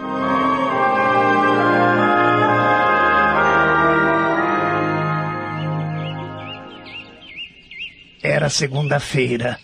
Eu tratava dos passarinhos em meu canto no jardim e continuava com meus pensamentos enquanto aguardava o Sr. Luiz, que iria almoçar comigo. Senhor Francisco? O que ela estará querendo? Deixe para tratar dos pássaros depois. O senhor tem visita. Ah, até que enfim o danado do senhor Luiz chegou. Não, não é o seu amigo. É o filho dele. O senhor Lucas? Sim. Está esperando pelo senhor na sala de visitas. Eu lhe acompanho. Dirigi-me rapidamente para a sala de visitas e lá estava o senhor Lucas, um jovem senhor que eu conhecera na casa do senhor Luiz. Eu vira apenas algumas poucas vezes. Bom dia, seu Francisco. Bom dia. Espero que o senhor não seja portador de notícia ruim. Infelizmente, gostaria de estar aqui em outra situação. O que aconteceu? O meu pai, senhor Francisco. O que tem o meu amigo Luiz? Ele passou mal esta noite e tivemos que interná-lo. Oh, meu Deus! Minha mãe pediu-me que viesse avisar o senhor, pois ela sabe que vocês teriam um encontro agora pela manhã. Mas o, o que aconteceu com o meu amigo? Ele teve um infarte. Um infarte? Não é possível. Fique calmo, senhor Francisco. O pior já passou. O médico afirmou que ele passa bem. Eu ouvia preocupado as explicações do Sr. Lucas. Fiquei receoso de perder o amigo que eu levara tantos anos para encontrar e que me fizera achar Deus depois de corrigir muitos dos meus defeitos. Mas ele está consciente, não está? Não, senhor. Ele dorme sob o efeito de remédios. O senhor poderia levar-me ao hospital para que eu possa vê-lo? Sim, claro, mas hoje as visitas estão proibidas. Nem minha mãe pode ficar no quarto com ele. Assim que elas forem liberadas, eu virei buscá-lo. Fiquei de cabeça baixa para que ele não visse que eu estava com os olhos cheios de lágrimas. Dona Nelly, que estava presente, ouvira tudo. Senhor Lucas, Todos nós aqui do asilo temos uma grande estima e consideração pelo seu pai. E acredito que a amizade dele e do Sr. Francisco seja algo muito importante para os dois. Por isso peço-lhe o favor de nos manter informados sobre o estado de saúde dele. Faça isso por telefone e ficaremos mais tranquilos. Claro, minha senhora. Assim que eu retornar ao hospital, ligarei para dizer se houve alteração no seu quadro. E quando forem permitidas as visitas, eu acompanharei o Sr. Francisco até lá. Obrigado, senhora. Senhor Francisco, minha mãe. Minha mãe pediu que eu falasse para o senhor não esquecer de rezar para o papai. É claro que, que farei isso. Bem, preciso ir. Estou preocupado com a minha mãe. Ela já tem idade avançada e está sofrendo muito. Até logo e fiquem com Deus. O senhor está sofrendo, não é? Será que. que vou perder meu amigo, dona Nelly? Um homem tão bom que tem me ajudado tanto. Deus não desampara seus filhos, senhor Francisco. O senhor Luiz não merece esse sofrimento. E quem de nós pode afirmar que ele está sofrendo? Um infarte na idade dele é muito perigoso. Viver é sempre perigoso, senhor Francisco, pois todos os dias nos expomos a muitas situações de risco. Lembre-se de fazer as orações que a esposa dele pediu. Venha, eu o acompanharei até o seu quarto. Acomodado numa poltrona em meu quarto, fechei os olhos e fiz minhas orações, pedindo que Deus ajudasse meu amigo a se recuperar. Aproveitei para agradecer tudo que eu havia recebido nesta vida e não tinha reconhecido. Foi um dia doloroso para mim. Mal consegui me alimentar e foi preciso que Dona Nelly me desse um remédio à noite para eu me acalmar pois não conseguia conter as lágrimas. Não estava revoltado, mas previa longos dias de solidão pela frente caso meu amigo partisse. Sob o efeito do remédio, não vi a noite passar, e quando o sol já brilhava, acordei em sobressalto. Rapidamente me troquei e saí à procura de Dona Nelly na secretaria.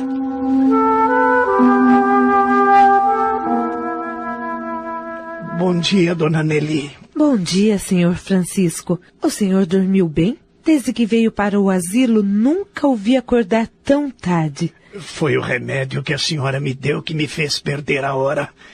E então, recebeu alguma notícia do senhor Luiz? Sim. O filho dele ligou logo cedo. Seu amigo Luiz já acordou e deseja sua presença ao seu lado. Ah, graças a Deus. Eu tenho que ir para lá o mais rápido possível. A senhora me acompanha? Não será preciso. O senhor Lucas já está vindo para buscá-lo. Ah, que bom. Então vou para o meu quarto trocar de roupa. Não é preciso. O senhor está bem assim. Só está faltando o chapéu. Mas pode ficar aqui mesmo. Eu vou buscar para o senhor. Assim que o senhor Lucas chegou, seguimos para o hospital em seu carro. Ao entrar no quarto, estranhei, pois só estava Dona Cira, que me recebeu com um carinhoso abraço. Oh, que bom que o senhor veio, senhor Francisco. Oh, meu Luiz deseja tanto lhe ver. Mas onde ele está? O quarto está vazio. Levaram-no para fazer alguns exames, mas logo o trarão de volta. Uh, Sente-se, senhor Francisco. Obrigado. Uh, Lucas, meu filho. Sim, mamãe. Você precisa ir até a portaria para preencher e assinar alguns papéis. Pode fazer isso agora? Claro.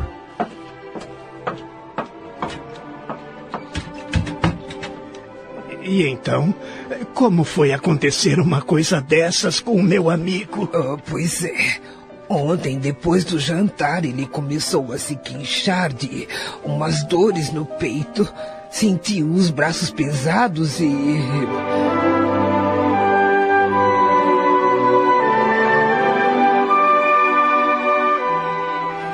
E se não fossem os cuidados que ele recebeu de imediato, logo que aqui chegamos, não sei se não teria acontecido pior.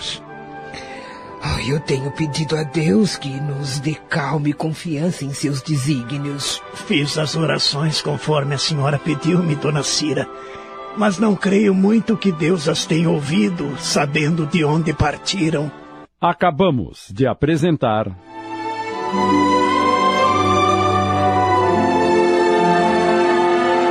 Entardecer de uma Vida.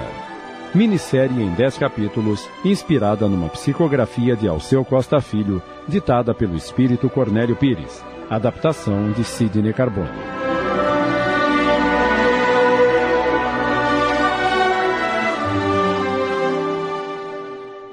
Passamos a apresentar.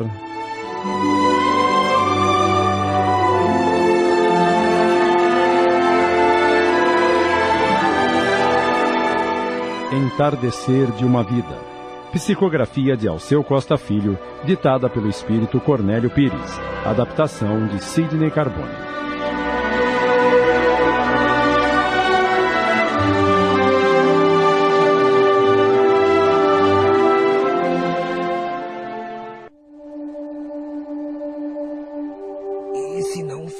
Os cuidados que ele recebeu de imediato, logo que aqui chegamos, não sei se não teria acontecido pior. Eu tenho pedido a Deus que nos dê calma e confiança em seus desígnios. Fiz as orações conforme a senhora pediu-me, dona Cira. Mas não creio muito que Deus as tenha ouvido, sabendo de onde partiram. Oh, deixe de bobagem, senhor Francisco. No Evangelho tem história do filho pródigo, em que o Senhor se enquadra perfeitamente. Deus nunca dá as costas aos seus filhos. E o meu Luiz sabe disso. Estou ansioso para falar com ele. Afinal, é o único amigo vivo de que disponho, não tenho mais ninguém. E ele já é um membro da minha família. Ele também o considera assim. Quanto a não ter mais ninguém, o senhor está enganado. Fiz seu pedido em uma de nossas reuniões lá no centro e nosso irmão Damasceno mandou um recado para o senhor. Recado para mim? Uh, sim, uh, um momento. Está aqui na minha bolsa. Uh, tome, senhor Francisco. O que é isso? Leia e o senhor vai entender. O amigo e irmão Francisco não está só pelos laços da família corpórea da terra. Possui ele muitos sobrinhos, além dos filhos ausentes. Três de seus irmãos continuam ainda em missão de aprendizado e evolução no corpo físico. Veja quem tem olhos de ver. Com Jesus, irmão Damasceno. Está vendo? Mas onde estão eles, dona Cira? Ele não escreveu, mas nós também não perguntamos. O difícil agora é descobrir o paradeiro deles. Nós sempre recebemos o que merecemos. Se for do seu merecimento, tenho certeza que tudo vai se arranjar.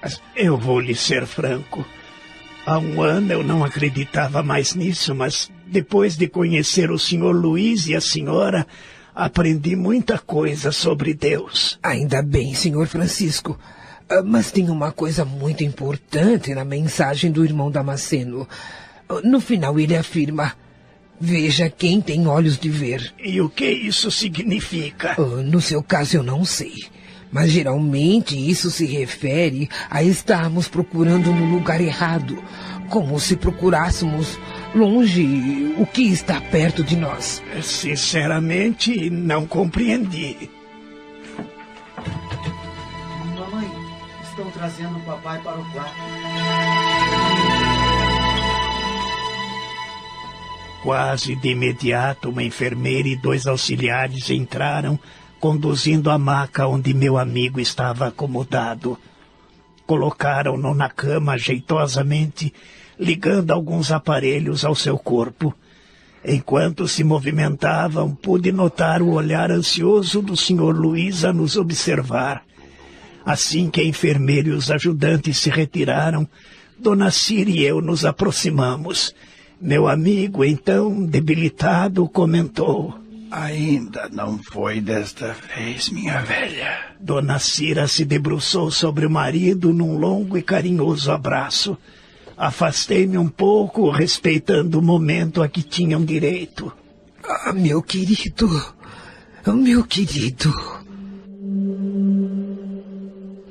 Passados alguns minutos, Dona Cira se voltou para mim e. É, Desculpe-no, senhor Francisco, é, mas estava ansiosa demais por este momento. Eu entendo perfeitamente. É, como vai, velho amigo? Dando um susto na gente, não é? Não fui eu, senhor Francisco, foi meu coração. Mas o pior já passou. Agora estou bem. Senti muita falta do amigo, das nossas conversas. Engraçado. Sonhei que tinha ido visitá-lo e que eu encontrei chorando muito. O senhor estava no seu quarto e Dona Nelly lhe ministrava cuidados. É, pode ser verdade mesmo. Depois de velha, a gente fica com o coração mole e chora por qualquer coisa. Mamãe, eu já acertei tudo na administração, mas eles precisam de mais alguns dados do papai, os quais não tenho acesso. Enquanto o senhor Francisco fica fazendo companhia a ele, vamos resolver isso? Oh, claro, filho. Não precisa se preocupar, dona Cira. Eu tomo conta dele direitinho. Oh, eu sei disso. Logo estaremos de volta, papai. Está bem, meu filho. O senhor está se sentindo bem? É, meu amigo.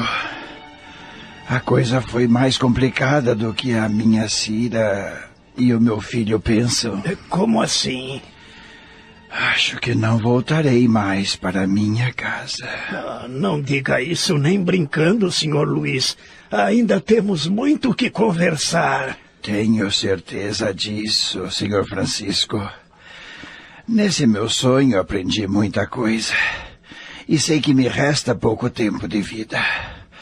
Veja, senhor, que após eu visitá-lo durante meu sonho, fui levado a uma casa.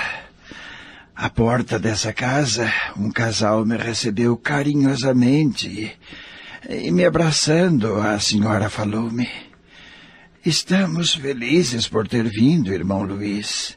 Estamos muito agradecidos por tudo o que o Senhor fez pelo nosso filho e estamos à sua disposição, uma vez que não demora a retornar para cá. Mas eh, que sonho mais esquisito, senhor Luiz. Ainda não acabei.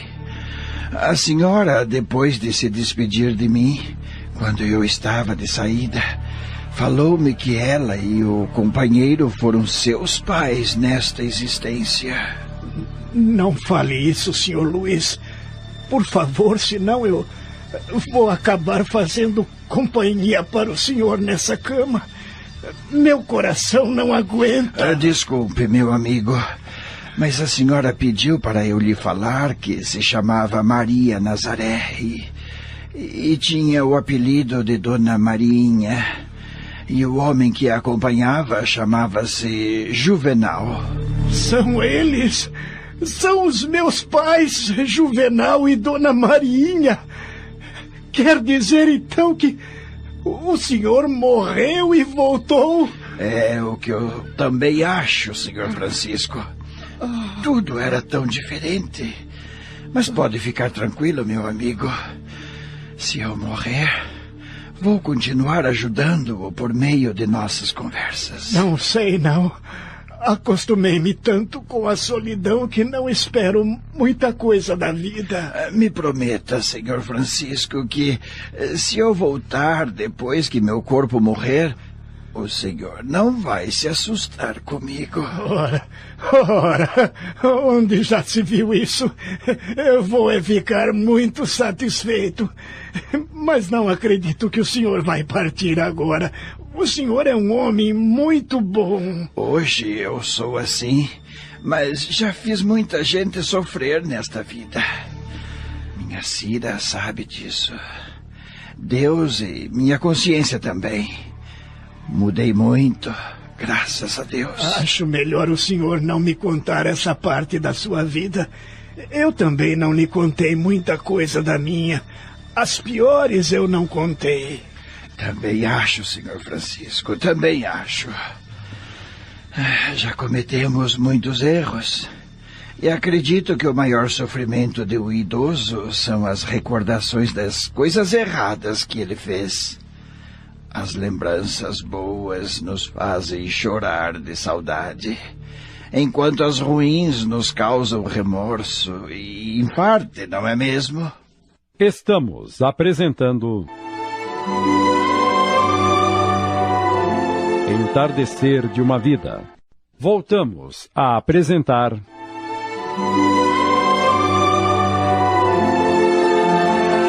Entardecer de uma Vida. Adaptação de Sidney Carbone.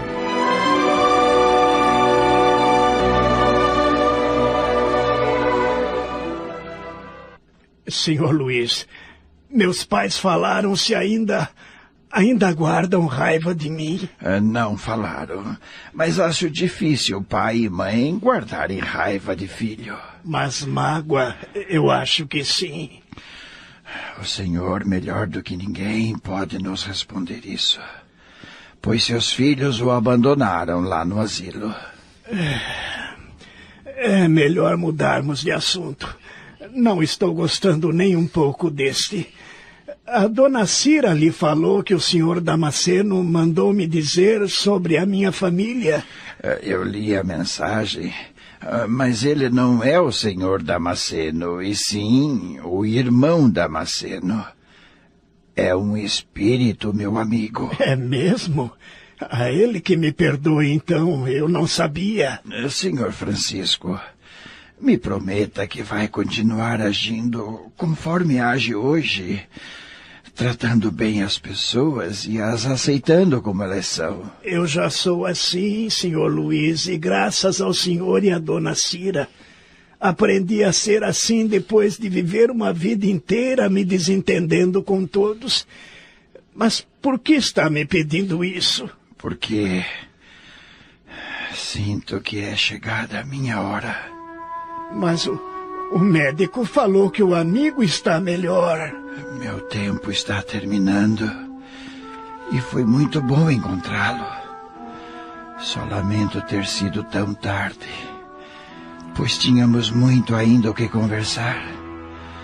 Mas tenho certeza que a minha Cira vai continuar sendo uma boa amiga para o senhor. Não sei porquê, mas tenho essa certeza. Pronto, meu velho. Já estamos de volta. Eu estava de cabeça baixa na tentativa de esconder as lágrimas. Dona Cira percebeu e. O que foi, senhor Francisco? Por que essa tristeza num momento tão alegre? Não. Não é tristeza, não. É saudade misturada com remorso. É coisa de gente velha. Eu costumo falar para o meu Luiz que reviver o passado é sofrer duas vezes. Tudo tem um tempo certo nesta vida.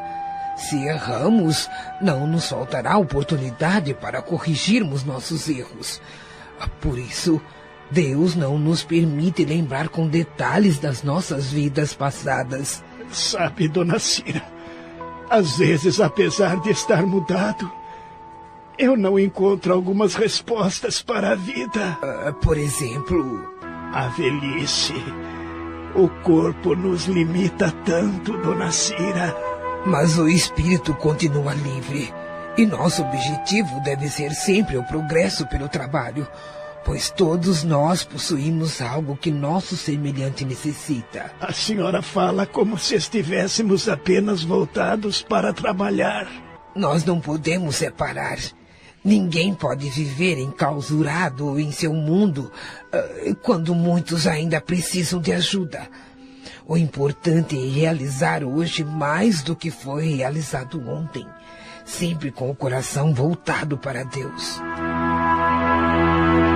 O assunto se prolongou por um bom tempo, até que a enfermeira que foi medicar o Sr. Luiz, ouvindo nossa conversa, disse um tanto severa: Os senhores estão incomodando o paciente. Ele precisa descansar. Por que não vão conversar lá fora?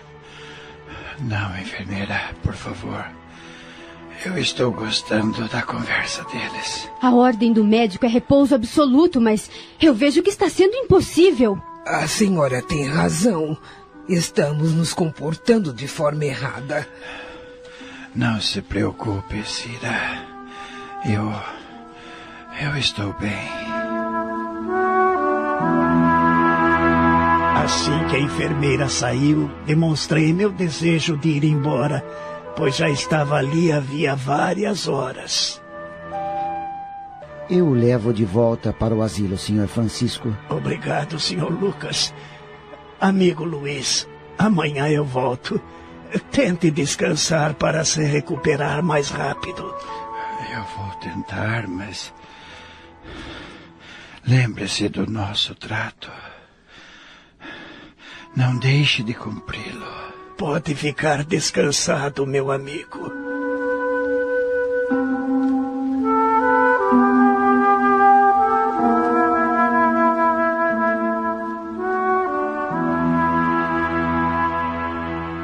Assim que chegamos ao asilo, o senhor Lucas me acompanhou até a portaria e antes de despedir-se comentou: Precisamos estar preparado para tudo. Mamãe e eu estivemos conversando com o médico. Ele não tem esperança para o caso do papai. Mas ele me parece tão bem, senhor Lucas. Aparentemente, mas não sabemos por quanto tempo. Eu estava tão esperançoso. Devemos manter a esperança, mas também devemos ser realistas. O corpo dele já está desgastado pela idade. Veja, o senhor é mais velho do que ele e está muito mais forte. Se acontecer o pior, eu espero que Deus me dê forças. Bem, preciso ir. Amanhã, após o almoço, virei buscá-lo, está bem? Estarei esperando. É, tenha uma boa tarde. Se o senhor Luiz morrer, eu vou ficar sozinho novamente. É muito bonito tudo o que Dona Cira falou sobre o idoso. Mas será que eu, que eu vou ter que sair por aí procurando quem precisa da minha ajuda? Senhor Francisco? Dona Nelly veio correndo ao meu encontro muito tensa. Preocupado, perguntei-lhe por que estava assim. O seu companheiro de quarto, o seu Onofre. O que tem ele? Está morrendo. Ah, meu Deus. Como ele não foi ao refeitório para almoçar, resolvi ir ao seu quarto saber o que estava acontecendo. Encontrei-o inerte na cama, olhos baços, fisionomia cadavérica. Imediatamente liguei para o Dr. Silas. Ele está lá com ele, mas acho que não pode fazer mais nada. Rapidamente me dirigi ao meu quarto, mas na porta me encontrei com o Dr. Silas que ia saindo. Pelo seu semblante, pude imaginar que tinha acontecido pior. Fiquei parado no corredor estático, sem ação. Não demorou e Dona Nelly veio ao meu encontro lacrimosa. Ele morreu, coitado. Com tanta gente por perto, ele morreu sozinho. Pobre do senhor Onofre. Nem eu pude assisti-lo em seus últimos momentos. O corpo será retirado dentro em pouco. Mas é melhor não dizermos que ele morreu aos outros idosos para não impressionar. Por favor, fique calmo e não comente nada com ninguém. Para todos os efeitos, nós o estamos levando para o hospital, entendeu? Sim, entendi. E o senhor Luiz como está? O doutor falou que a situação dele não é nada boa. Só nos resta confiar em Deus. Pelo menos ele está acompanhado da esposa e do filho. Está cercado de atenção e carinho. Vamos entrar agora para nos despedirmos do Sr. Onofre?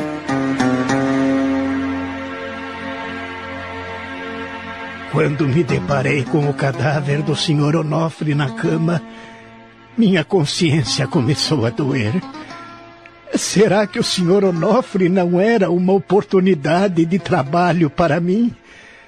Meu colega de quarto, um homem sozinho como eu. É, acho que errei mais uma vez.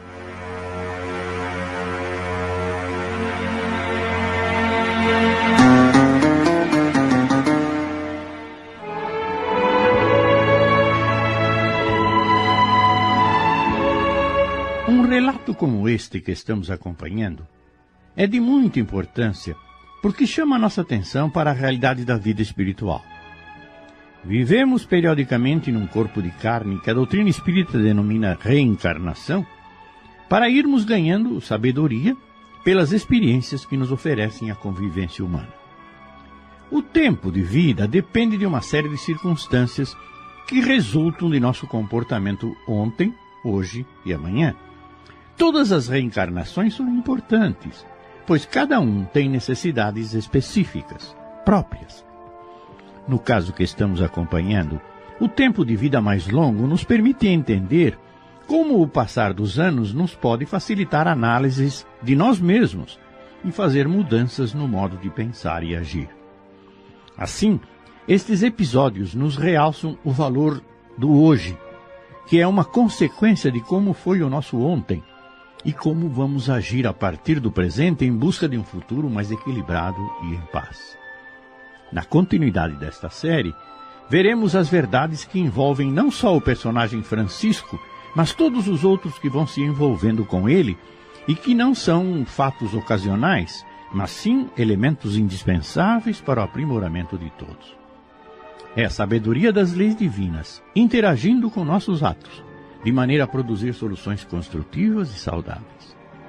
Prestemos atenção nos pormenores para utilizarmos as lições patentes e tirarmos o proveito possível. Acabamos de apresentar.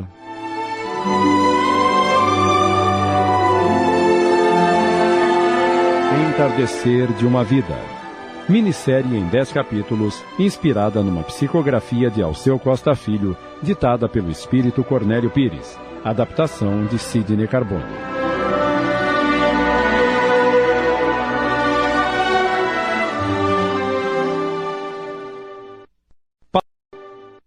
Passamos a apresentar.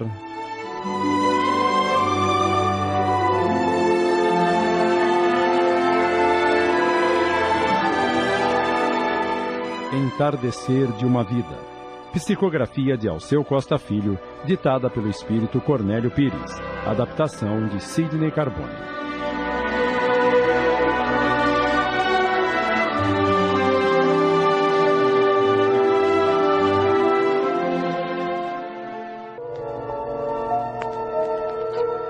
Quando me deparei com o cadáver do Sr. Onofre na cama, minha consciência começou a doer. Será que o Sr. Onofre não era uma oportunidade de trabalho para mim? Meu colega de quarto, um homem sozinho como eu. É, acho que errei mais uma vez.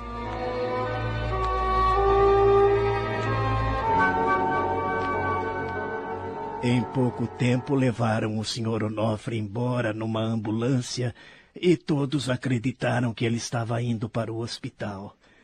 Naquela noite senti-me ainda mais sozinho. A cama vazia ao meu lado me incomodava, e então compreendi que o Sr. Onofre, mesmo com a saúde frágil, fazia alguma coisa por mim. Estando ali, ele era uma companhia. Levantei-me várias vezes. A plantonista, preocupada, a todo instante me observava, e é lógico que deve ter anotado isso em seu relatório, pois logo pela manhã fui chamado ao ambulatório em que o doutor Silas atendia. Ele mediu minha pressão, minha temperatura e me fez uma série de perguntas. Depois comentou. A única coisa que constato no senhor é que não reclamou nenhuma vez, o que não é do seu costume. O senhor tem certeza de que está bem? Não há nada de errado comigo, doutor Silas. Agora é que eu estou muito bem mesmo. Estimo e espero que continue assim.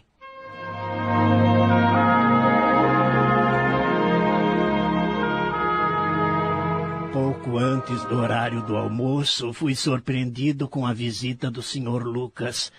Fui levado até ele e encontrei-o conversando com Dona Nelly.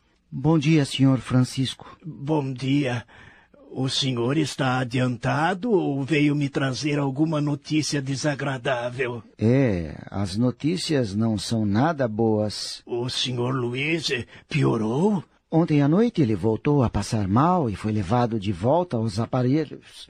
De madrugada abriu os olhos, disse à mamãe que estava na hora de partir, e quando ela lhe fazia um carinho, ele.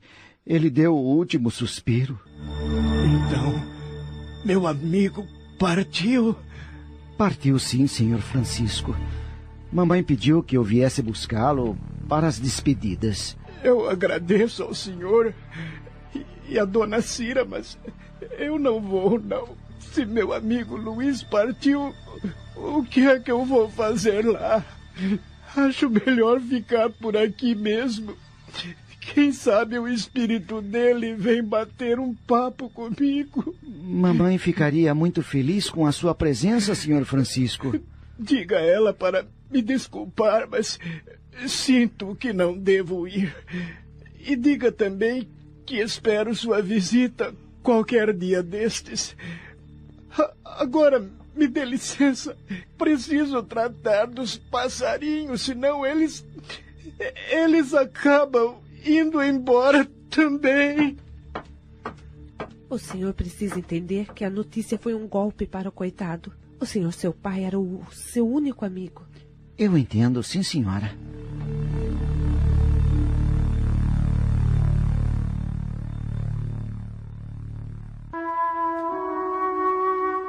A vontade de chorar era muito grande e não tive como sufocar o pranto. Chorei muito sentado no meu banco no jardim. Meus amigos pássaros, respeitando a minha dor, estavam mudos, ciscando à minha volta, mas mudos. Passei então a reavaliar os acontecimentos das últimas horas e pela primeira vez em muitos anos não agi como um revoltado contra Deus. Meu amigo Luiz tinha razão. Como cobrar de Deus a presença dele entre nós por mais tempo? Deus sabe o que faz. Para mim seria ótimo, mas não tenho o direito de pedir isso a ele. Meu colega de quarto partiu sozinho, sem ninguém para lhe fazer um carinho ou segurar-lhe as mãos no último instante. Certamente eu era a pessoa indicada para fazer isso, pois era seu colega de quarto. Mas, preocupado comigo mesmo, não vi a oportunidade de ajudar alguém que estava bem na minha frente. Como exigir de Deus que meu amigo Luiz permanecesse aqui me ajudando? O irmão Damasceno estava certo quando escreveu: Veja quem tem olhos de ver. Obrigado, meu amigo Luiz. Perdoe-me, senhor Onofre. Ajude-me, Deus, a enxergar as oportunidades de ser útil a alguém.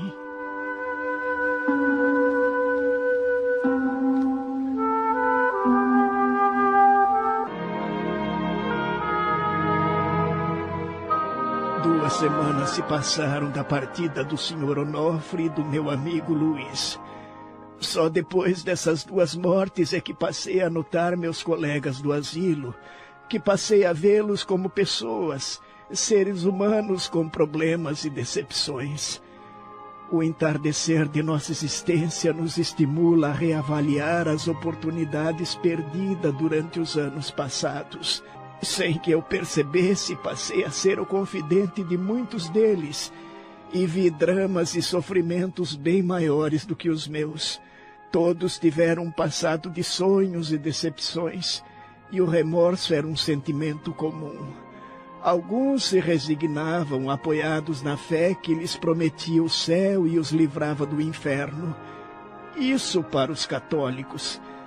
Os evangélicos convertidos há pouco tempo quase nunca falavam da morte próxima, e quando se referiam a ela, criminavam qualquer possibilidade de enfrentar os tribunais de sua consciência pois pelo simples ato de conversão à crença estavam perdoados com garantias de felicidade eterna. Eu estava aprendendo muito e o contato com os demais me ajudava a esquecer minhas próprias dores. Faltando os dias para completar vinte da partida do meu amigo Luiz, recebi a visita de Dona Cira, que me abraçou carinhosamente. Estimo em vê-lo, senhor Francisco. Esta noite sonhei com meu Luiz e ele pediu-me para visitá-lo. Ele estava forte e alegre. Eu ainda não tive esse privilégio, dona Cira. Tenho me esforçado muito para ser útil às pessoas e isso tem me cansado bastante. Já nem tenho acordado mais à noite. O tempo dedicado a servir ao nosso semelhante nos fortalece e nos imuniza contra o nosso egoísmo, Senhor Francisco. Preocupados com o nosso semelhante, esquecemos de sofrer nossas dores e elas, cansadas de esperar, se afastam. A senhora tem razão. Depois que passei a me oferecer para ajudar os outros, não tive mais tempo para minha dor nas pernas. Garanto que o senhor está dormindo e se alimentando bem melhor. É verdade. A paz de consciência é uma coisa muito boa. Ai, eu que achava que nada mais tinha para oferecer aos meus irmãos. Algum problema, dona Cira? A saudade. Foram muitos anos de convivência a dois. Mas a fé que eu abraço me fortalece. Sendo fiel ao princípio de que a morte não existe, fica mais fácil vencer as dificuldades do momento. Pois sei que meu reencontro com Luiz se dará em nosso amanhã. Além do seu filho Lucas, a senhora ainda tem família? Tenho sim. Tenho dois irmãos e uma meia dúzia de sobrinhos. Eles estiveram nas despedidas do meu Luiz. Foi uma pena o senhor não ter ido. Teria gostado muito deles. São pessoas simples, vivem no campo, mas têm um coração muito bom. É, fico feliz pela senhora. Eu tenho aprendido que cada um recebe da vida o que precisa, e isso sempre é o resultado do que ele construiu para si. É, o senhor mudou muito mesmo. E devo essa mudança ao meu amigo Luiz. É uma pena que eu já esteja com 84 anos, senão poderia realizar mais coisas. Quando somos novos, nos esquecemos que a velhice só pode ser evitada pela morte antecipada do corpo. Assim, nossas vistas permanecem presas às necessidades momentâneas e construímos para nós uma grande lista delas. Poucos ou raríssimos são os que se preocupam com sua idade física, ou mesmo os que têm a preocupação de preservar amigos para o amanhã. A senhora concorda comigo?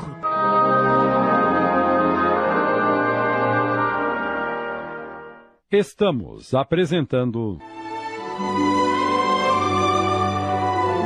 Entardecer de uma Vida. Voltamos a apresentar.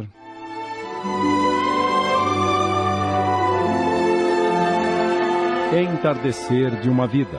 Adaptação de Sidney Carbone.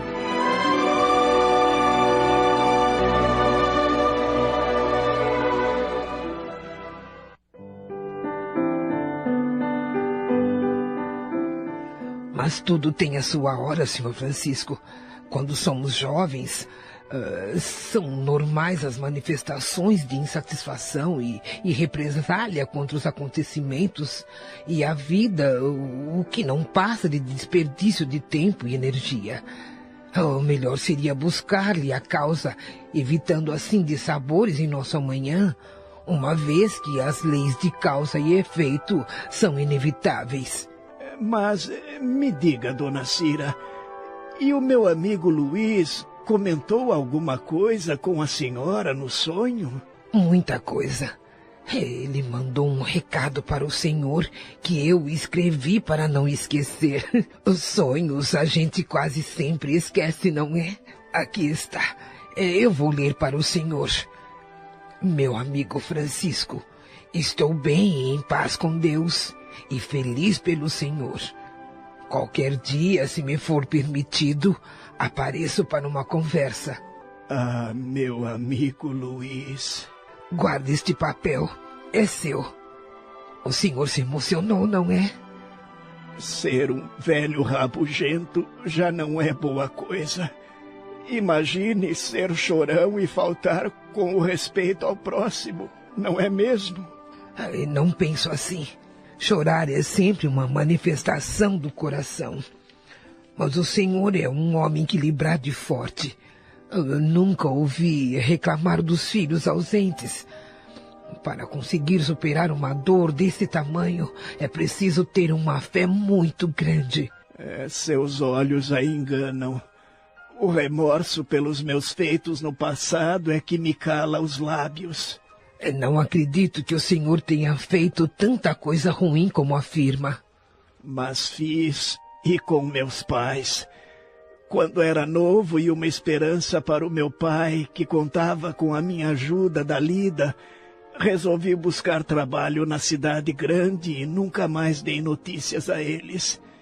Hoje imagino a dor sofrida pela minha mãe e pelos outros com o meu desaparecimento. Hoje a ausência dos meus filhos me dói no coração, mas sei que Deus está me castigando pelos meus erros. Deus não castiga ninguém, senhor Francisco. Abandonar sua família foi um grande erro, mas isso não determina que seus filhos procedam da mesma forma. Ah, mesmo porque somos responsáveis pelos nossos atos e ninguém nasce fadado a castigo por parte de Deus. Acho que o Senhor deveria utilizar-se de todos os recursos para localizar seus filhos e dar-lhes a oportunidade de reavaliar suas atitudes para que não cometam os mesmos erros que o senhor cometeu no passado. Pensando bem, a senhora tem razão. Se meus filhos errarem porque eu errei e meus netos cometerem os mesmos erros contra meus filhos, vai virar uma sequência de erros interminável. Acho que ainda consigo encontrar um deles, mas será que meu pai fez alguma coisa nesse sentido, dona Cira? Quem poderia dizer isso é só ele. Não podemos nos transformar em juiz das atitudes do nosso semelhante. Ah, que pena. É, terminou o horário de visita. Ah, não se preocupe, eu voltarei. Ah, ah, vamos combinar o seguinte. Virei visitá-lo a cada dez dias, está bem? A senhora não imagina como ficarei feliz.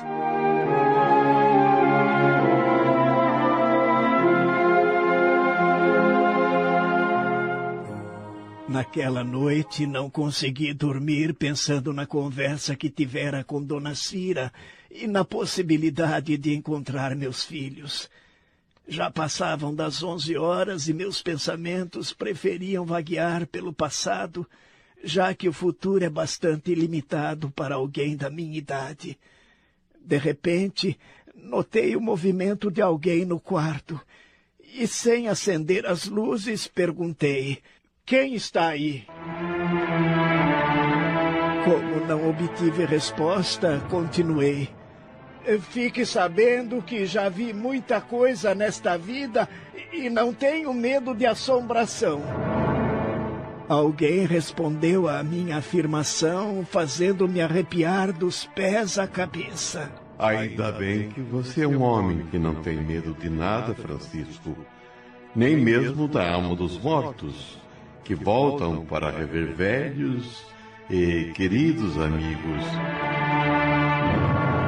Sentei-me e notei a sombra de um homem à minha frente, entre a minha cama e a que fora do Sr. Onofre. Como minha visão estava embaçada, perguntei: Quem está aí?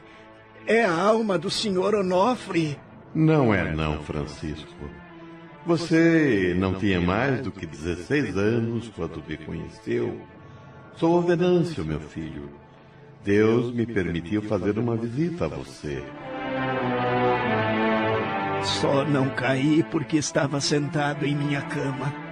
Ao mesmo tempo em que falava, meu segundo pai foi ficando visível para mim. E enquanto ele ia ficando visível, um sono incontrolável me dominava. Quando despertei, assustado, já estava amanhecendo.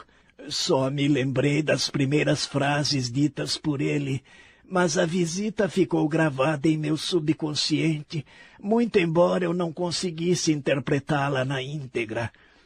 Desse dia em diante, a presença do Sr. Venâncio ao meu lado foi se tornando rotina. Já não me assustava mais e com ele tinha longas e demoradas conversas. Por essa época eu já havia completado 88 anos e continuava forte e saudável em minha vida simples no asilo. A maioria dos meus companheiros tinha sido substituída. Muitos seguiram os passos do Sr. Luiz e do Sr. Onofre. Eu já havia me habituado a essas despedidas. De meus filhos não conseguira notícias e tinha desistido de revê-los. Parecia-me que eles também haviam se esquecido de mim. Dona Cira, que tinha diminuído suas visitas, sempre presa à lembrança do Sr. Luiz, preenchia todo o seu tempo ajudando idosos de várias instituições, promovendo eventos e arranjando novos voluntários para esses serviços. Em suas visitas conversávamos muito, e foi nessa época que comecei a ler alguns livros que ela me levava. O Sr. Venâncio, agora um companheiro inseparável, orientava-me nas tarefas a que me dispunha, tornando-se sempre visível para os meus olhos cansados. Minha fama de velho caduco que conversava com espíritos logo cresceu, assim como a de adivinho. O Sr. Venâncio ajudava-me a aconselhar as pessoas e não raras vezes acordava-me altas horas da noite, determinando que eu fosse ao quarto deste ou daquele, onde eu sempre os encontrava precisando de uma mão amiga, fosse para dar um remédio para o corpo ou um conselho para a alma. Eu estava feliz. O trabalho exigia muito de mim e isso me deixava contente. Havia aprendido a aceitar as pessoas como elas são, não exigindo delas compreensão para a minha forma de ser. Eu inspirava confiança e compreensão em todos. Um dia, durante uma das visitas de Dona Cira, ela me fez uma pergunta que me deixou intrigado. Senhor Francisco, há mais de quatro anos, o irmão Damasceno lhe mandou uma mensagem. O, o senhor se lembra? Sim, dona Cira, e até hoje fico na dúvida se a resposta era o trabalho que estava à minha volta e eu não via. Uh, também pode ser, mas uh, acho que ele quis dizer outra coisa. O, o senhor tinha perguntado sobre sua família, lembra-se? Eu desejava saber se ainda tinha familiares vivos na Terra. Isso mesmo. Mas apesar de nosso irmão Damasceno afirmar que três de seus irmãos ainda estavam vivos, o, o senhor nunca se encontrou com eles. Realmente, nunca nos encontramos. Mas eh, por que a senhora está se lembrando disso agora? Ainda não posso lhe falar muita coisa, mas acho que estou descobrindo o paradeiro de sua família. É mesmo? Há poucos dias ouvi uma conversa na qual alguém contava uma história bastante parecida com a do senhor. Uh, mas como uh, não quero causar decepções a nenhuma das partes, preciso aguardar mais alguns dias, enquanto reúno as peças deste quebra-cabeça. Naquele dia, ao ir embora, Dona Cira deixou-me preso a uma grande ansiedade. O assunto que ela abordara já estava por mim esquecido há muitos anos, por me julgar totalmente incapaz de levá-lo adiante. Achava que isso era impossível, que só Deus poderia conseguir uma coisa dessas. Mas, por outro lado, eu era o segundo filho mais velho, ficando abaixo de mim seis mais novos. Quem sabe Dona Cira tinha descoberto um deles Havia aprendido a esperar pelas decisões da vida por meio da vontade de Deus. Portanto, era melhor aguardar. E meu amigo Luiz, que nunca mais dera notícias, nem para Dona Cira. Será que ele havia se esquecido de nós? Acabamos de apresentar.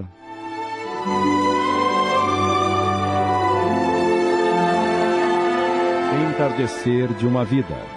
Minissérie em 10 capítulos, inspirada numa psicografia de Alceu Costa Filho, ditada pelo espírito Cornélio Pires. Adaptação de Sidney Carbone.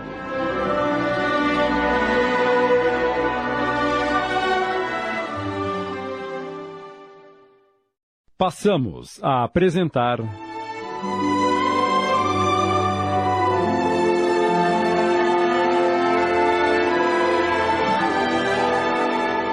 Entardecer de uma Vida.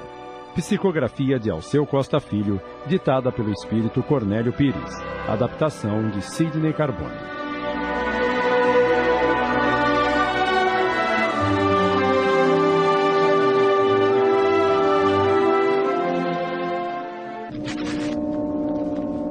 E meu amigo Luiz, que nunca mais dera notícias, nem para Dona Cira Será que ele havia se esquecido de nós? Pouco tempo depois descobri que não. Ele não havia nos esquecido, pois o senhor Venâncio, em um de nossos encontros, falou-me que o senhor Luiz era um companheiro constante e sempre me visitava. Ah, como é estranha a solidão. Mesmo estando consciente de que ela é um fato normal, as pessoas se desesperam, promovem festas, buscam os grandes centros e mesmo assim continuam sós. Havia aprendido que solidão também é um estado de espírito, mesmo que nos falte a companhia física, nunca nos falta a espiritual ou mesmo a de nossa consciência que nos alerta para a vida que existe ao nosso derredor. A velhice por si só é uma grande mudança de estado quando passamos da condição de integrantes para a de espectadores dos fatos à nossa volta. Por isso é que dizem que velho gosta de rezar. Para a maioria, pouco ou nada resta a fazer, porém muito ainda podem produzir. Algumas vezes a impaciência e a pressa dos mais novos lhes roubam essa oportunidade mas tudo faz parte do processo de aprendizado de cada um de nós. Tanto que a cada dia vemos novas frentes lideradas pelos mais novos, cujo objetivo é estimular os idosos a ter um maior interesse pela vida, a utilizar e a distribuir os valores que eles adquiriram ao longo de sua existência. Você está se tornando um velho muito versado, Francisco. Que nada, senhor Venâncio. Estou aprendendo com a vida. Certo dia, enquanto eu conversava com meu amigo Venâncio, Dona Nelly, que passava por perto, perguntou-o estranhando. Deu para falar sozinho agora, senhor Francisco? Uh, não, Dona Nelly. Eu estou falando com meu amigo Venâncio. Ah, é? Sei. Qualquer dia eu vou perguntar lá no centro espírita que frequento se o senhor está caducando ou conversa com os espíritos mesmo. É, pergunte sim, dona Nelly. É, talvez assim a senhora aceita o conselho do senhor Venâncio, é, que lhe fala para perdoar seu marido pelos erros que ele cometeu. Mas que conversa é essa? O senhor andou ouvindo atrás das portas, é? Eu não. É, foi o senhor Venâncio que me contou. Pois então pergunte para ele se é certo um homem daquela idade fazer o que ele fez. Ele disse que não é certo nem para um homem novo, quanto mais para um homem velho.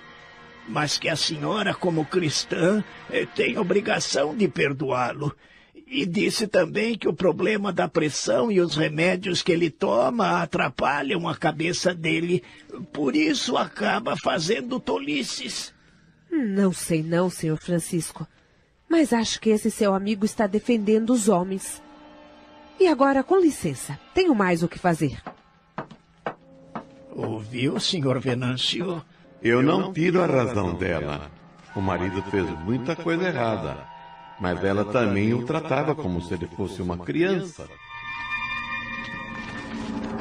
Continuamos conversando por mais alguns minutos quando Dona Nelly novamente veio em minha direção. Será que tinha vindo para brigar comigo? Lembre-se de aceitar as pessoas como elas são, meu filho. Boca fechada. Dona Nelly se aproximou e disse calma. Sabe, senhor Francisco, estive pensando, pensando. Acho que o senhor e seu anjo da guarda têm razão. Meu marido está meio caduco mesmo. Mas me responda.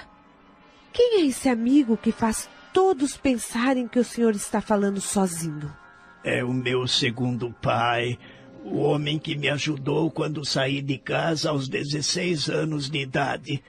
Ele me acolheu em sua casa, me ensinou o ofício de pedreiro e me deixou tudo o que lhe pertencia quando morreu. E a sua família? Nunca ninguém veio visitá-lo? E olha que o senhor está nesse asilo há um bocado de anos. Eu não sei nada deles. Dona Cira ficou de me trazer notícias. Parece que ela encontrou um parente meu. Tomara que isso seja verdade. Olha, agradeço o seu amigo por mim, viu? E se o senhor precisar de alguma coisa, não se acanhe. Me procure, seja a hora que for. O senhor Venâncio não esperou nem Dona Nelly se afastar para comentar sorridente. Viu, meu filho? Contra o amor não há resistência. Ela não brigou com você e ainda ficou agradecida.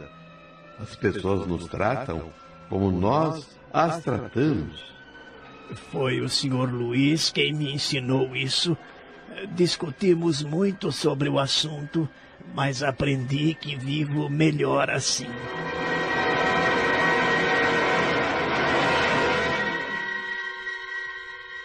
Já havia se passado mais de quinze dias e Dona Cira não tinha aparecido. Comecei a me desesperar. A princípio não tive coragem de pedir ajuda ao Sr. Venâncio em respeito ao fato de ele viver em outro mundo. Mas um dia ele comentou. Francisco, sei que você está preocupado com a ausência de Dona Cira. Pouco posso fazer para ajudá-lo, a não ser lhe informar que as notícias não são nada boas. O que aconteceu? Aconselho-o a pedir ajuda para Dona Nelly. Ela já se ofereceu mesmo.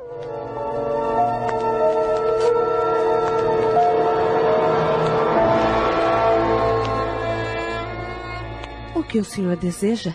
A senhora pode me fazer um favor? Há muitos dias não tenho notícias de Dona Cira e estou prevendo o pior. Eu tenho o telefone dela na agenda do asilo. Vou ligar para a sua casa e depois procuro o senhor. Fiquei me preparando para o pior. Afinal, tantos já haviam partido. Por que Dona Cira não poderia ir também? Mas tinha que ser logo agora que ela me dissera que talvez houvesse descoberto o paradeiro da minha família.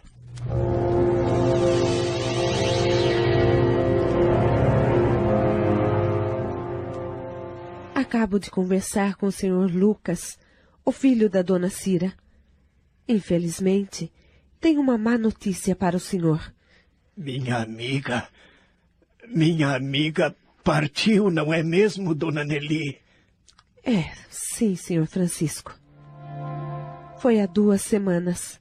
O senhor Lucas falou-me que ela foi visitar os irmãos que moram no campo e teve um ataque do coração quando estava lá. Está bem, dona Nelly. Muito obrigado. Vou sentir muita saudade da dona Cira. Mas ela deve estar com o meu amigo Luiz. A senhora me ajuda a ir para o meu quarto. As minhas pernas estão tremendo. Claro que sim.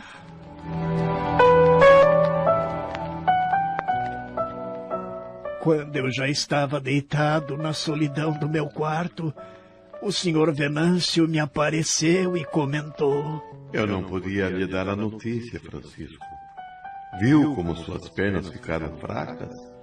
Se não fosse a dona Nelly por perto, você ia acabar sentindo-se mal e eu não teria como ampará-lo. Estamos apresentando. Entardecer de uma Vida. Voltamos a apresentar.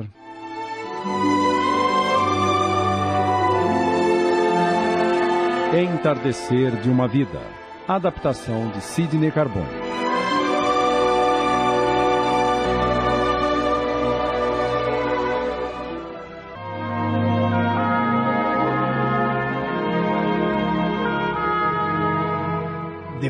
Daquele dia, tive a certeza de que não me restava mais ninguém do lado de fora do asilo. Dona Cira era a única que me visitava. O tempo não parou. Com o passar dos anos, o Sr. Venâncio foi diminuindo sua frequência ao meu lado. sendo substituído por um anjo bom que atendia pelo nome de Isabel.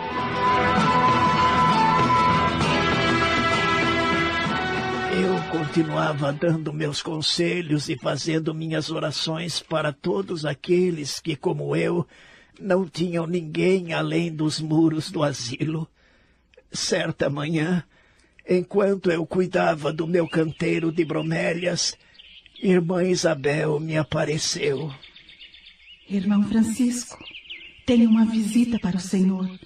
Mas veja se controla a emoção, pois seu coração já está muito fraco. e também, irmã, o coitado já está me servindo há 96 anos. Por isso mesmo é que devemos ter por ele todo o respeito.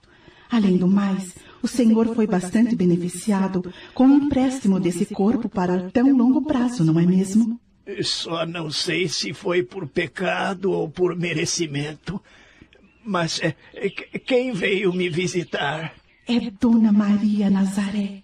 Dona Marinha que vem abraçar o seu filho.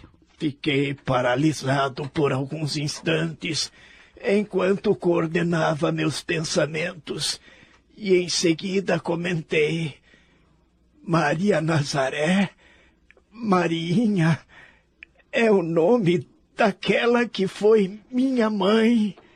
É ela mesma que vem visitá-lo. Ela. Ela veio buscar minha irmã Isabel. Ainda é cedo para isso, meu irmão. E onde ela está que. que não consigo vê-la? Bem aqui ao meu lado.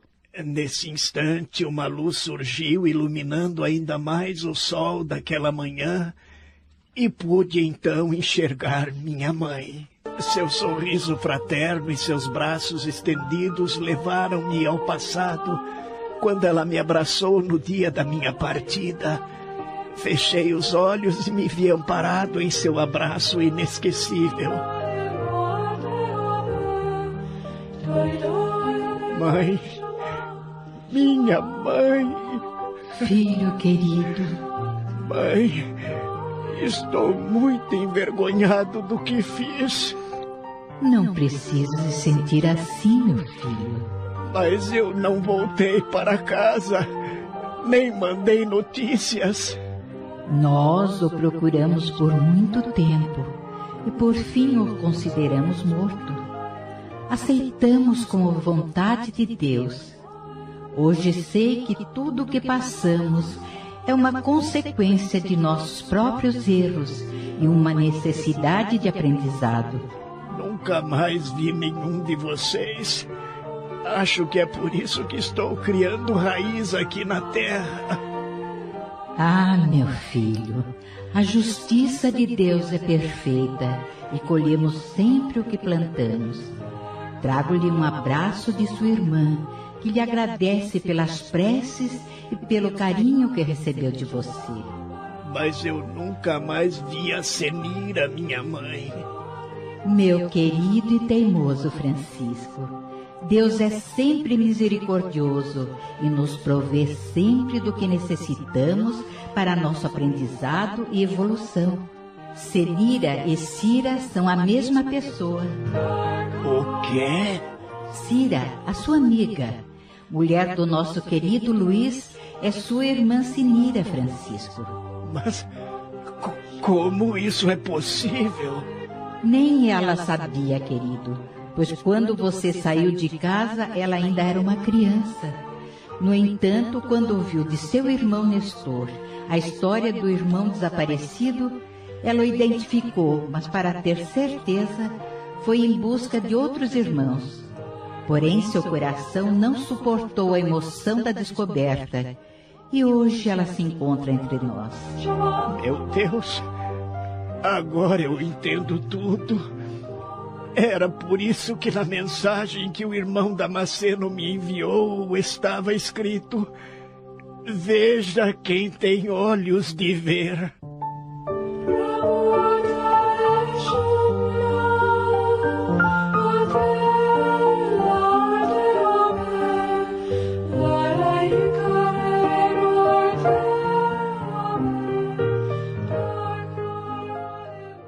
Acabamos de apresentar.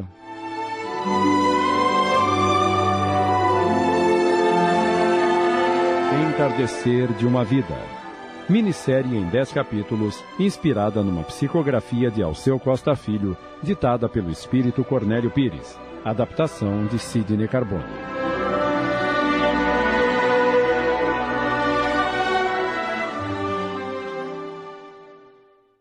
Passamos a apresentar.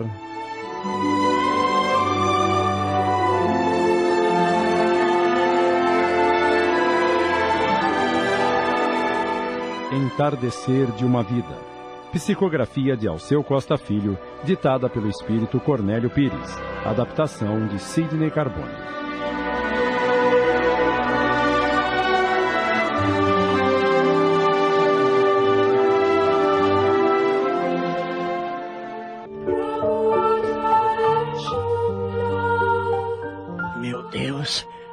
Agora eu entendo tudo. Era por isso que na mensagem que o irmão Damasceno me enviou estava escrito: Veja quem tem olhos de ver.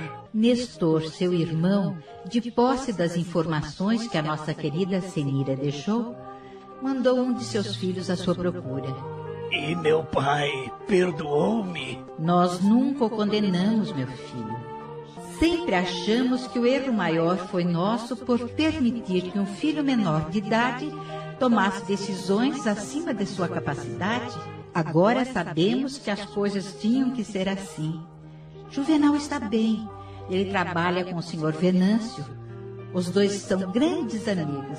E os meus outros irmãos? Todos seguem seu caminho. Bem, hoje meu tempo se esgotou. Voltarei outras vezes com a permissão de Deus. Por favor, fique mais um pouco, mãe. A vida continua, meu filho, para todos nós. Tenho outros compromissos como você os tem. Continue aprendendo e servindo aquele que lhe pede ajuda. Você só tem a ganhar com isso. Fique em paz.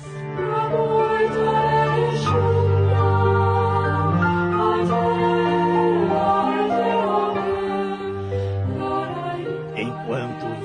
desaparecia de minha visão, eu ouvia uma voz ao longe pronunciando meu nome. Quando finalmente abri os olhos, Dona Nelly estava ao meu lado. O senhor está bem? Estou sim. Mas sentado no chão e encostado na árvore, senhor Francisco. E onde mais eu poderia estar? Na sua cama, não é mesmo? Ora, faça-me o favor. Olha aqui, se a senhora quiser chamar isto de caduquice, pode chamar. Eu não me importo. Fiz o que estava com vontade de fazer. Além do mais, estava recebendo a visita da minha mãe. É? Acho que já estou ficando velha para este serviço.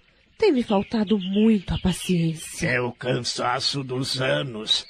Afinal, a senhora também já não é nenhuma mocinha. Mas ainda posso comigo. Estou muito longe da sua idade. Ah, senhora, me desculpe o mau jeito das palavras. Ainda mais porque tem sido uma grande amiga para mim. Mas o que lhe disse é a pura verdade. Minha mãe me apareceu e fez uma revelação que a senhora nem vai acreditar. Não será mais uma de suas caduquices? É, se for, é uma caduquice boa, pois me fez até chorar. A senhora sabia que o nome da dona Cira era Senira? Sempre soube. Tenho o endereço dela anotado na agenda, com o nome completo e o apelido. Pois é, eu nunca soube. Mas também nunca perguntei a ela e nem ao meu amigo Luiz. E qual é a importância disso? Ela era minha irmã, dona Nelly. O quê? Sua irmã? Exatamente. Como não sabia o nome completo dela, não a identifiquei. E o senhor descobriu isso agora? Após tantos anos? E depois que ela morreu? É como eu lhe disse. Por isso éramos tão amigos. Eu vou rezar muito por ela. E, e eu vou sentir muita falta do senhor. ora, ora, nos cruzamos neste asilo pelo menos umas cinquenta vezes por dia. Estou me aposentando, senhor Francisco. A, a, aposentando? Sim, já tenho direito. Dei entrada na papelada e estou aguardando. A qualquer hora estarei me desligando desta casa. É, entendi. Também vou sentir falta da senhora, das suas implicâncias. Eu sei disso. Mas chega de lidar com as flores hoje. Está esfriando. É melhor voltar para o seu quarto. Eu o ajudo. É, cuidado para não pisar nas minhas bromélias. O senhor pensa que sou cega, é?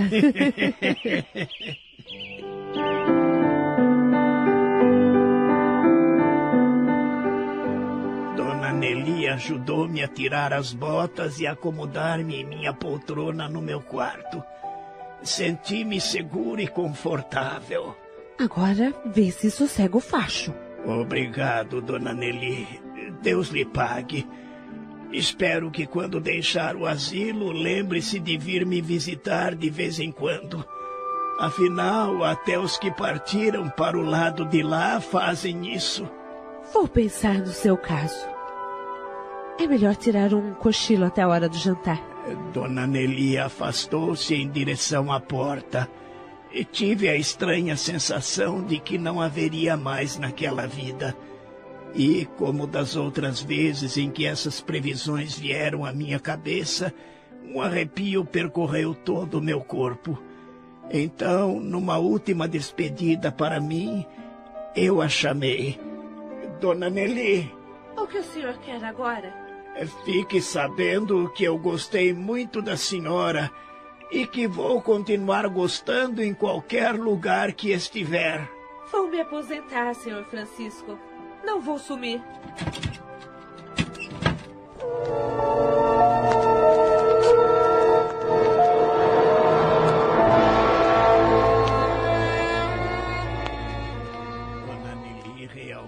Se aposentou.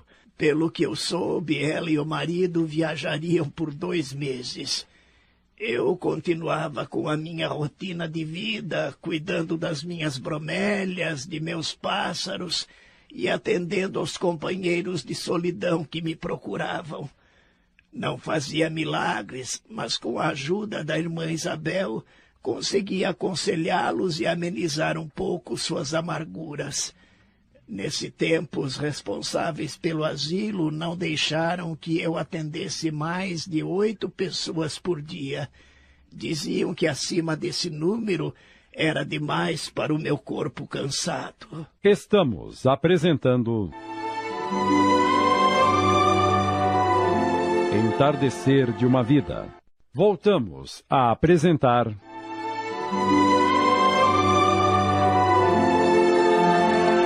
Entardecer de uma Vida. Adaptação de Sidney Carbone.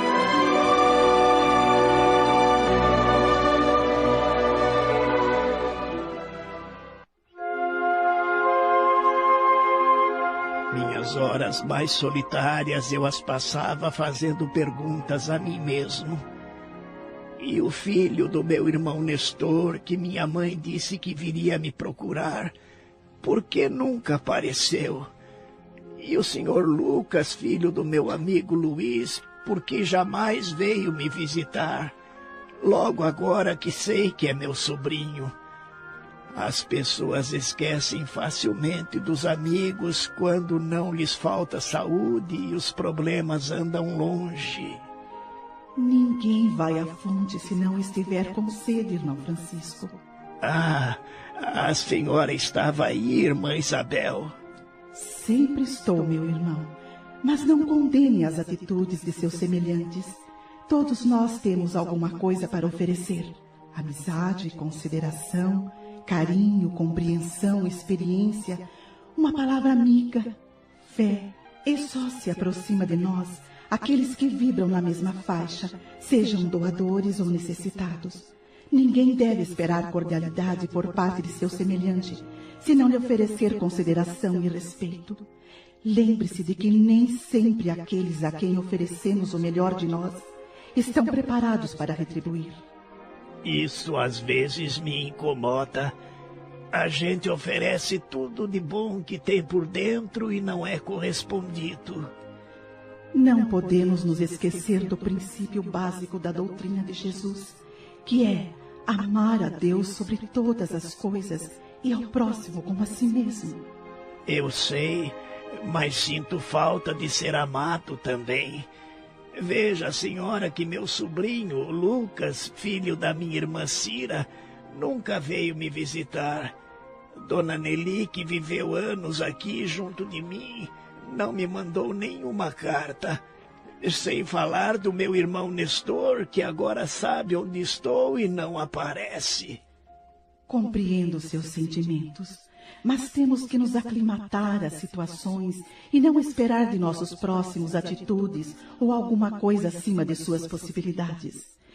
Seu sobrinho, filho de seu irmão Nestor, esteve aqui há algum tempo, mas como veio no horário de visitas e o encontrou atendendo as pessoas, apenas observou e colheu informações a seu respeito.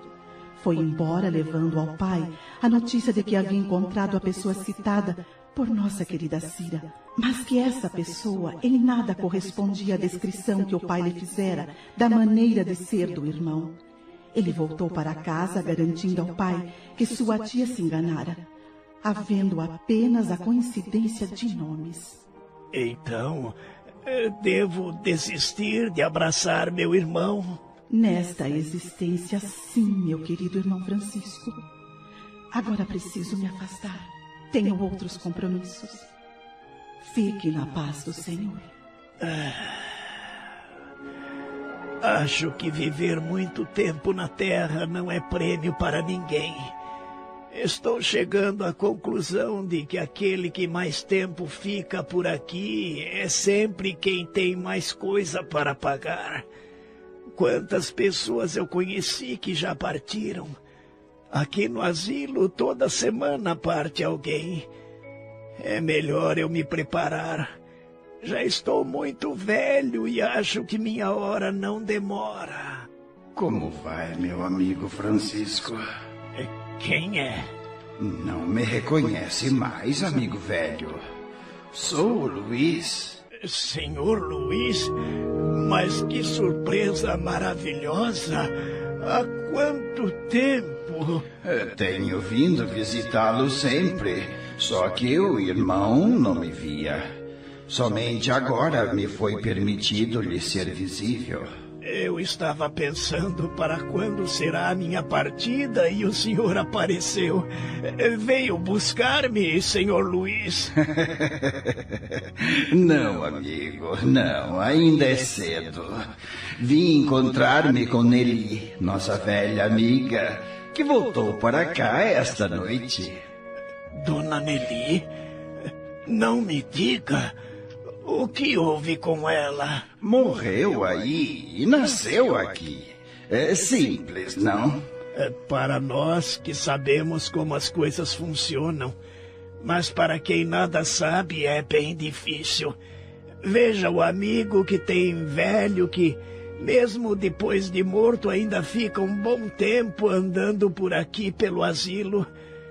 Mas o que houve com a dona Nelly? Indisciplina, meu amigo. Indisciplina. Ela abusou da liberdade e não cuidou direito do corpo. Como já estava meio adoentada, Nelly voltou para cá depois de ficar uma semana no hospital terreno. Mas ela está bem, só um pouco assustada. Ah, meu amigo, eu sinto tanta saudade das nossas conversas. Ainda mais agora que descobri que o amigo foi meu cunhado. É mesmo. E ninguém sabia. Mas foi melhor assim, amigo Francisco. Pois nasceu uma amizade sincera e nós soubemos aproveitar bem aquele tempo. É, mas foi muito curto. Sabe que já me sinto cansado de viver sozinho aqui na Terra. Ah, mas você não está sozinho. Pelo que sei, nossa querida irmã Isabel tem lhe dado toda a assistência e o irmão atende os velhos que o respeitam muito. Mas continuo sozinho, senhor Luiz. Eu e meu corpo cansado. Minha mãe esteve comigo há algum tempo e o amigo Venâncio também. O senhor Onofre está sempre por aqui. Meu pai manda recados. Todas as pessoas se espantam por eu ainda estar na terra, mas sinto que falta alguma coisa. O amigo é um privilegiado por viver tantos anos. Não deveria se lamentar. Eu não acho que seja privilégio. Acho que tenho pecados demais, por isso não posso sair daqui. De certa forma, o irmão tem razão. Mas não deixa de ser merecimento seu conseguir ficar por tanto tempo na Terra e resgatar suas dívidas. É muito bonito de sua parte, amigo, mas às vezes sinto-me muito cansado. Fique sabendo que o irmão deve passar dos cem anos de idade. O quê? O senhor está brincando? Noventa e seis já é demais. Tenho conhecimento de que o irmão tem sido um bom exemplo para muita gente tem dado conselhos bons, além de tratar dos passarinhos e cultivar bromélias. O amigo continua brincando. Será que Deus tem perdoado meus pecados? Deus não se ofende com os erros de seus filhos. Assim, ele vai perdoar o quê? Mas isso não nos isenta de pagar nossas dívidas para com o nosso semelhante. Isso eu já descobri e tento fazer minha parte enquanto posso. O irmão tem que agradecer a Deus todos os dias pelas oportunidades que ele lhe oferece. Inclusive a de ser um velho com 96 anos. Privilégio que bem poucos recebem. É, eu já vou indo, meu amigo. É, não se esqueça que sempre estarei por perto. Leve minhas recomendações para a dona Nelly e diga que estou rezando por ela. Ah, e diga também que no seu lugar tem uma supervisora nova muito mais implicante do que ela. É que Deus o proteja, meu irmão e amigo Francisco. Quando me dei conta do que acabara de acontecer, foi como se despertasse com uma voz irritante me chamando. Senhor Francisco, acorde! Senhor Francisco, acorde! É, é, eu já estou acordado. Não precisa ficar nervosa, dona Margarida. Não estou nervosa. Estou é preocupada. Levante-se daí e venha comigo. É, pa para onde? Para o ambulatório. O doutor Silas quer falar com o senhor. Acabamos de apresentar.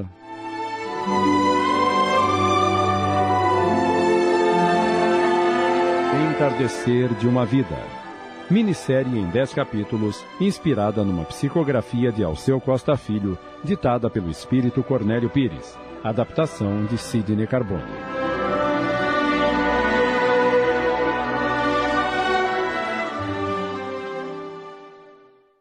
Passamos a apresentar.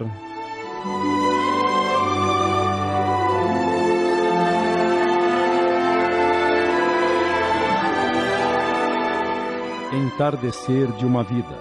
Psicografia de Alceu Costa Filho, ditada pelo espírito Cornélio Pires. Adaptação de Sidney Carbone.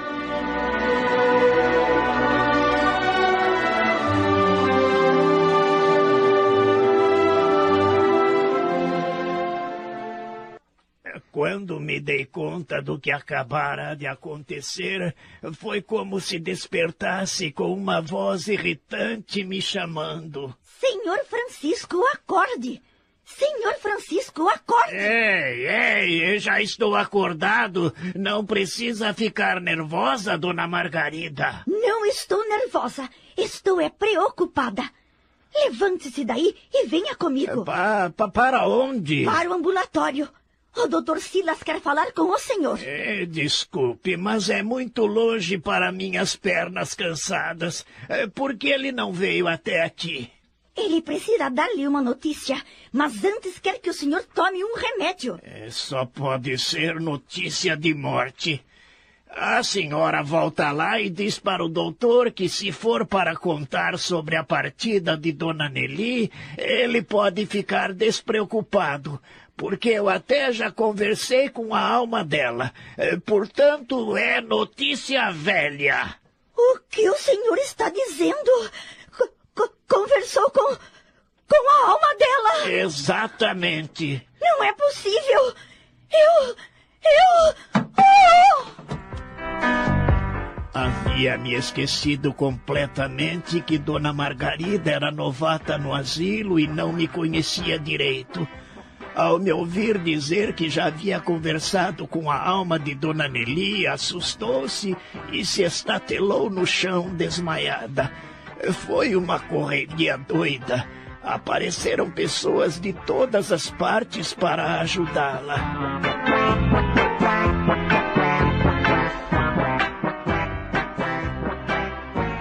Então o senhor já sabia? Mas quem lhe contou? Um amigo meu que já morreu também, doutor. Deixe de histórias e me conte a verdade. E sem gracinhas como fez com a pobre da dona Margarida. Não, não é nenhuma gracinha. É, quem me falou sabia o que estava dizendo. Ah, seu Francisco, seu Francisco. Às vezes fico pensando se não seria mais fácil cuidar de crianças em uma creche, sabe? É, pode ser, doutor. Todo velho é muito teimoso.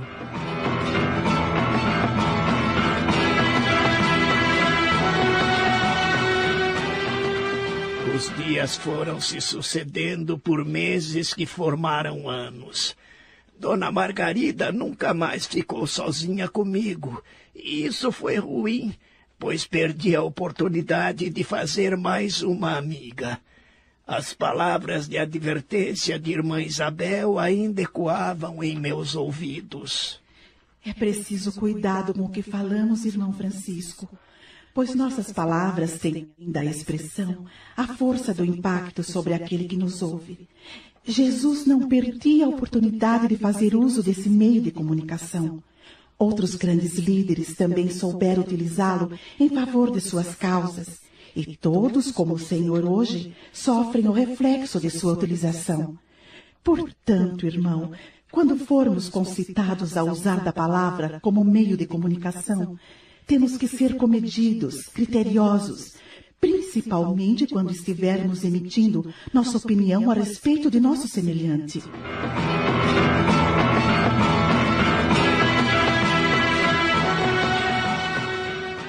Tempo passava e eu continuava a minha rotina. O senhor Luiz me visitava sempre, mas minha irmã Cira e Dona Nelly jamais apareciam. Recebia recado delas, mas nunca estavam presentes. Certa manhã chuvosa em que não pude ir ao jardim para tratar dos passarinhos e cuidar das minhas bromélias, estava sentado à porta do meu quarto observando os pingos da chuva quando irmã Isabel me apareceu, feliz e sorridente, ela me disse: Vim cumprimentá-lo pela passagem do seu aniversário. Mas é, é hoje, irmã. É sim, irmão Francisco. Quem vive muito tempo na terra deve muito, irmã. Todos nós devemos muito. Errar é sempre uma consequência e, e, ao mesmo tempo, um estímulo para continuarmos aprendendo. Portanto, aproveite bem esta existência e procure completar mais um capítulo de sua jornada. As visitas estão chegando para cumprimentá-lo. Desse lado daí ou deste lado daqui? daqui, irmão Francisco. Naquela manhã recebi pela primeira vez a visita de minha irmã Cira e de Dona Nelly, que permaneceram comigo por um bom tempo. E a partir daquela data passaram a se revezar com irmã Isabel, auxiliando-me no atendimento às pessoas que me procuravam em busca de conselhos.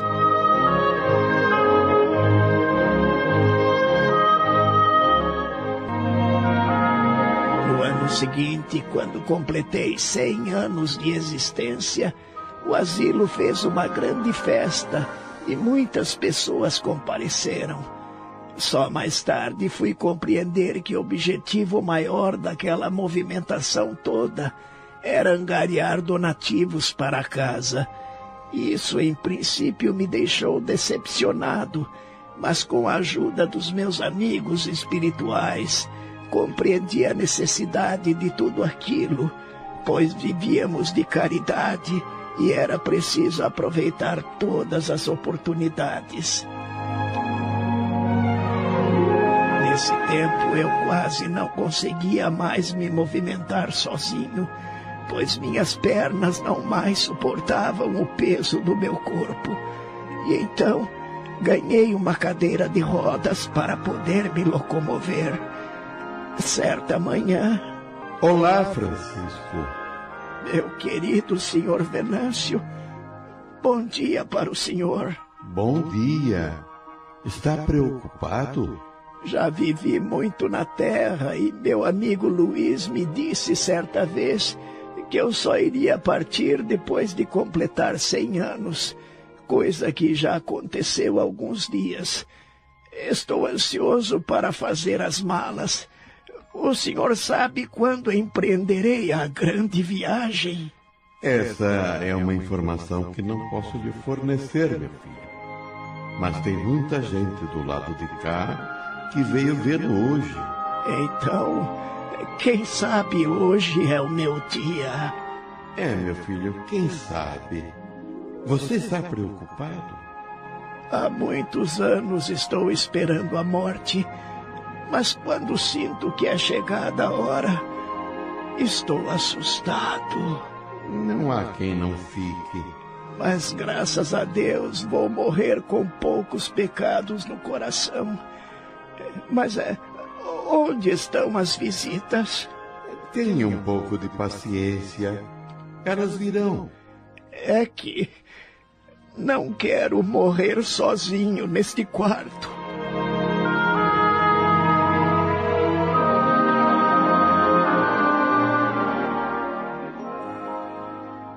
Estamos apresentando. Entardecer de uma Vida. Voltamos a apresentar.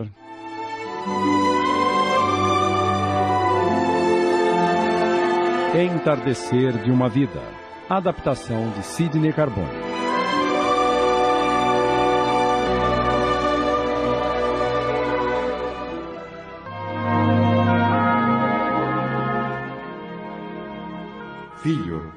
A morte do corpo é sempre o renascimento do espírito.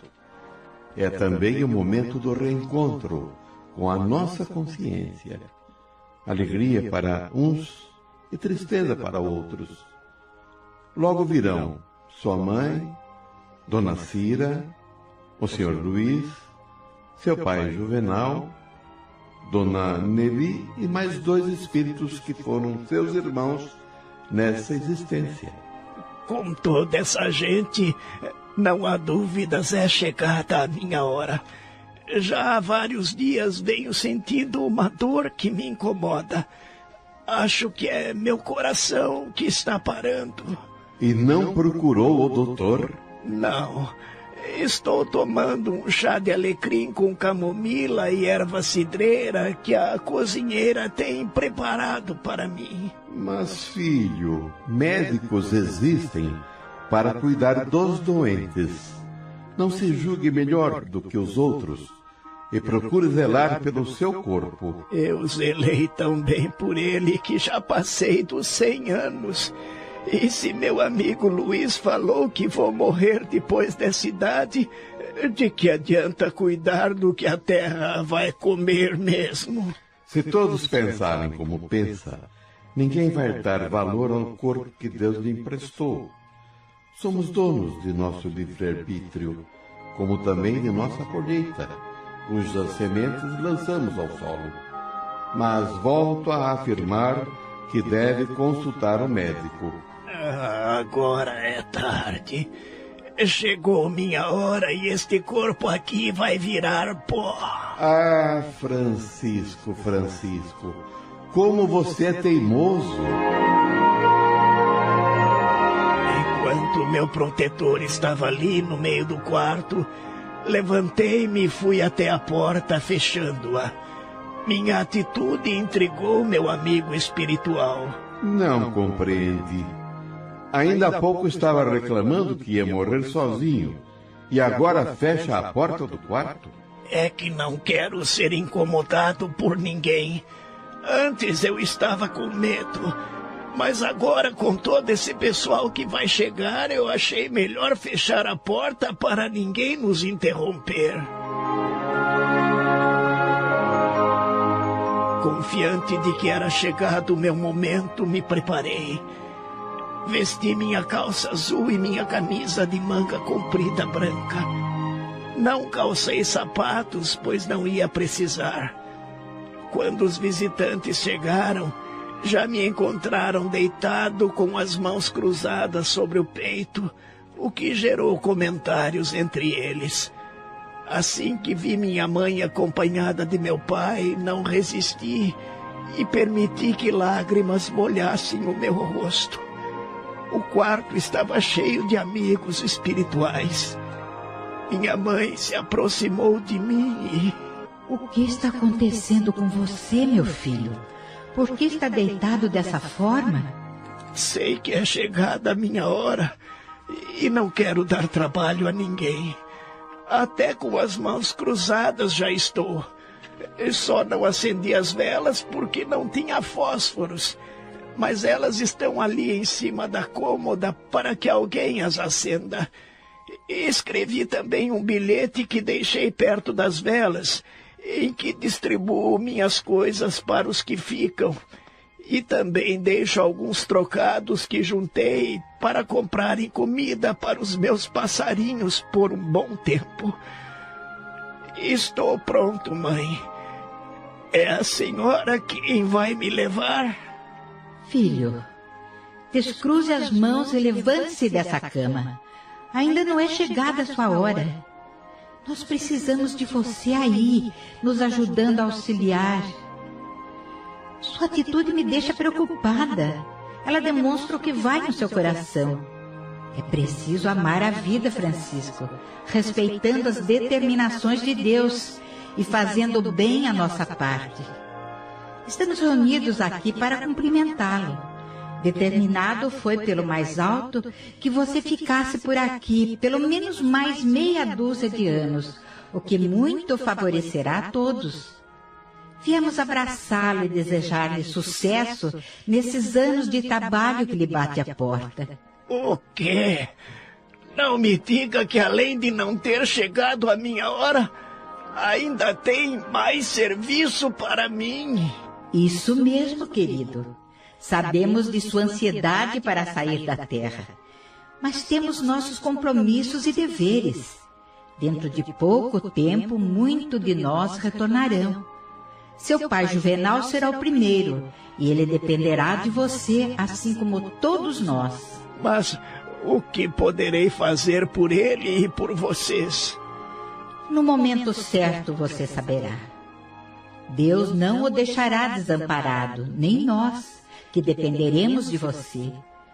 Agora vamos fazer uma prece ao Pai para que Ele nos fortaleça nesse primeiro passo que muito nos auxiliará no amanhã.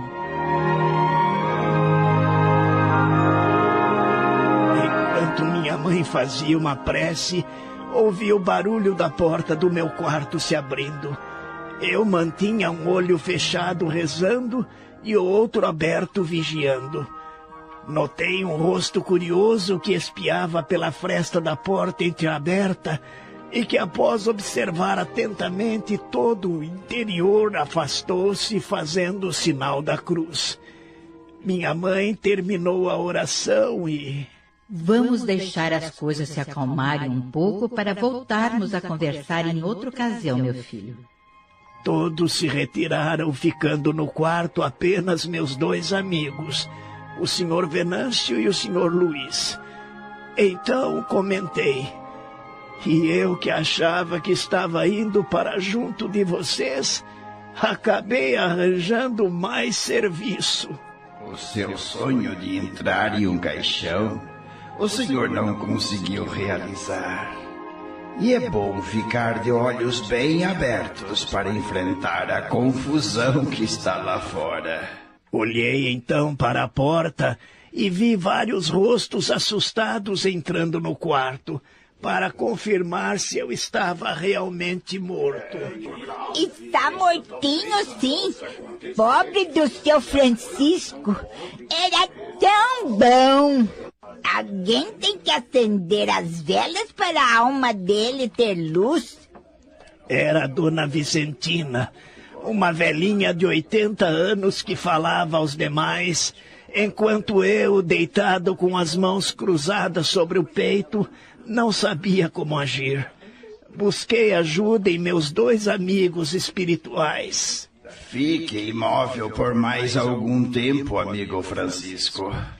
Se o senhor se levantar agora, eles levarão um susto e isso poderá ser fatal. É melhor esperar que todos se acalmem. Enquanto isso, aproveite o ensinamento que o momento oferece. E qual é a lição, senhor Luiz? É sermos pacientes, aceitando a vida e os fatos que a compõem como eles são e não como querem nossos desejos e sonhos, conscientes de que Deus está sempre presente a guiar nossos passos, visando sempre nosso progresso e aprendizado. A essa altura da nossa conversa, Dona Vicentina, mais afoita, já tinha colocado uma flor nas minhas mãos e acendido as velas que estavam sobre a cômoda, enquanto os demais iniciavam uma oração. Por alguns minutos, que me pareceram horas, permaneci ouvindo a ladainha em favor da minha alma, até que Dona Margarida chegou acompanhada do doutor Silas. Por favor, todos fora do quarto. Assim que se retiraram, Dona Margarida fechou a porta e se aproximou do leito onde eu me encontrava. O doutor Silas já estava prestes a examinar o meu pulso quando me sentei na cama com a flor entre as mãos. Ainda bem que vocês vieram. Não aguento mais de vontade de fazer xixi. Dona Margarida desmaiou e se estatelou no chão.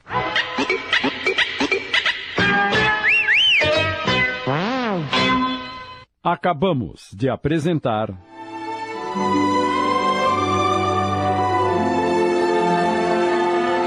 Entardecer de uma Vida.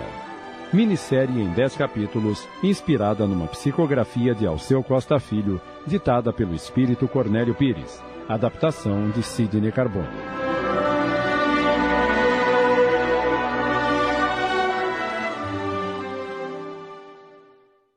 Passamos a apresentar.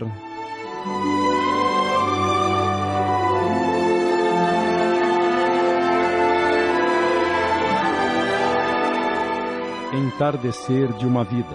Psicografia de Alceu Costa Filho, ditada pelo espírito Cornélio Pires. Adaptação de Sidney Carbone.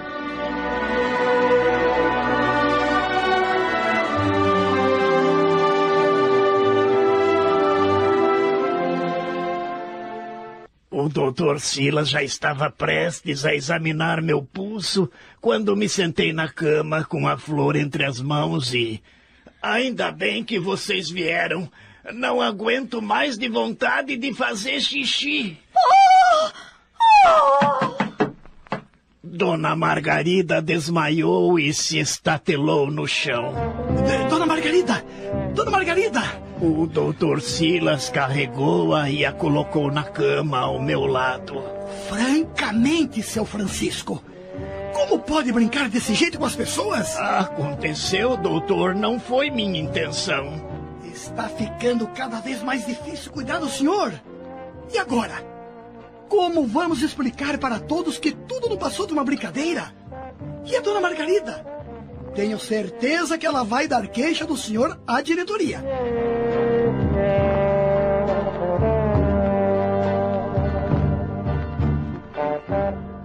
Realmente foi uma grande confusão. Mas o doutor Silas conseguiu convencer os internos de que eu tinha me restabelecido e ainda estava vivo. Quase uma hora depois, tudo estava calmo. Na tarde daquele mesmo dia, recebi uma visita inesperada. Era o meu sobrinho Lucas. Que prazer revê-lo, senhor Francisco, depois de tantos anos. Fico feliz em encontrá-lo vivo e com saúde. Quando me telefonaram pedindo para que eu viesse aqui, me assustei. Tinha me esquecido completamente do senhor. Mas é, quem chamou você aqui? O diretor do asilo. Ele ainda tem o número do telefone que pertenceu aos meus pais e que agora está comigo. E o, o que ele queria? Na verdade, ele me chamou para reclamar do senhor. Disse que o senhor tem dado muito trabalho e. Acabei contando ao meu sobrinho o que realmente havia acontecido e, e pedi-lhe desculpas pelo incômodo a que o tinha exposto. Ele sacudiu a cabeça, preocupado, e disse: Ele quer que eu o leve para minha casa, mas isso é impossível. Sou viúvo e não tenho quem cuide do senhor. Deus é testemunha de que não fiz nada de mal. É, foi tudo um mal-entendido. É, mas mudando de assunto, é, sua mãe lhe contou sobre as suspeitas dela antes de morrer? Tem relação com o meu tio desaparecido, que, por sinal, foi a causa da sua morte. sim. Por que o senhor está me perguntando isso? Contei ao Lucas toda a história de minha vida em resumidas passagens. Então começamos a reunir os fatos e a relacioná-los com a vida de sua mãe e com tudo o que ela relatara antes de morrer. Foi o suficiente para que ele chegasse à conclusão de que realmente sua mãe estava certa e de que eu era o seu tio. Puxa, mas isso é surpreendente. O senhor é mesmo meu tio? Deus é muito justo. No momento em que a gente menos espera, ele nos dá a compensação pela nossa esperança e fé. Se não tivesse acontecido tudo aquilo hoje de manhã, o diretor não o chamaria aqui e você não conheceria a verdade. É, o senhor está certo. Mas como vamos resolver a sua situação? Se o diretor souber que sou seu sobrinho, irá me pressionar ainda mais para levá-lo embora. E como eu já lhe disse, não tenho condições de cuidar do senhor. Ainda se eu tivesse uma esposa. É, vamos rezar, meu sobrinho. É, quem sabe nossas orações tocam o coração dele e ele me deixa continuar aqui. É melhor o senhor fazer isso, meu tio.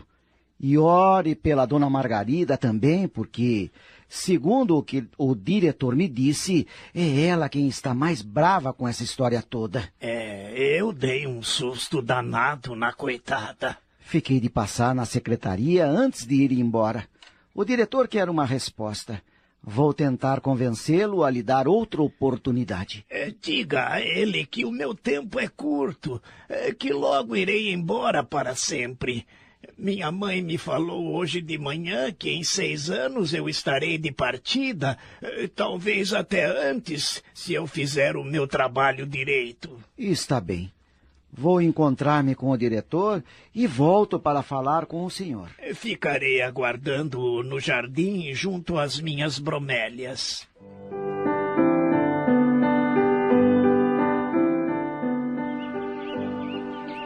Enquanto jogava algumas migalhas de pão para os passarinhos, senti que alguém me observava. Fiquei surpreso ao me deparar com Dona Margarida recostada na pilastra de sustentação da varanda, me vigiando.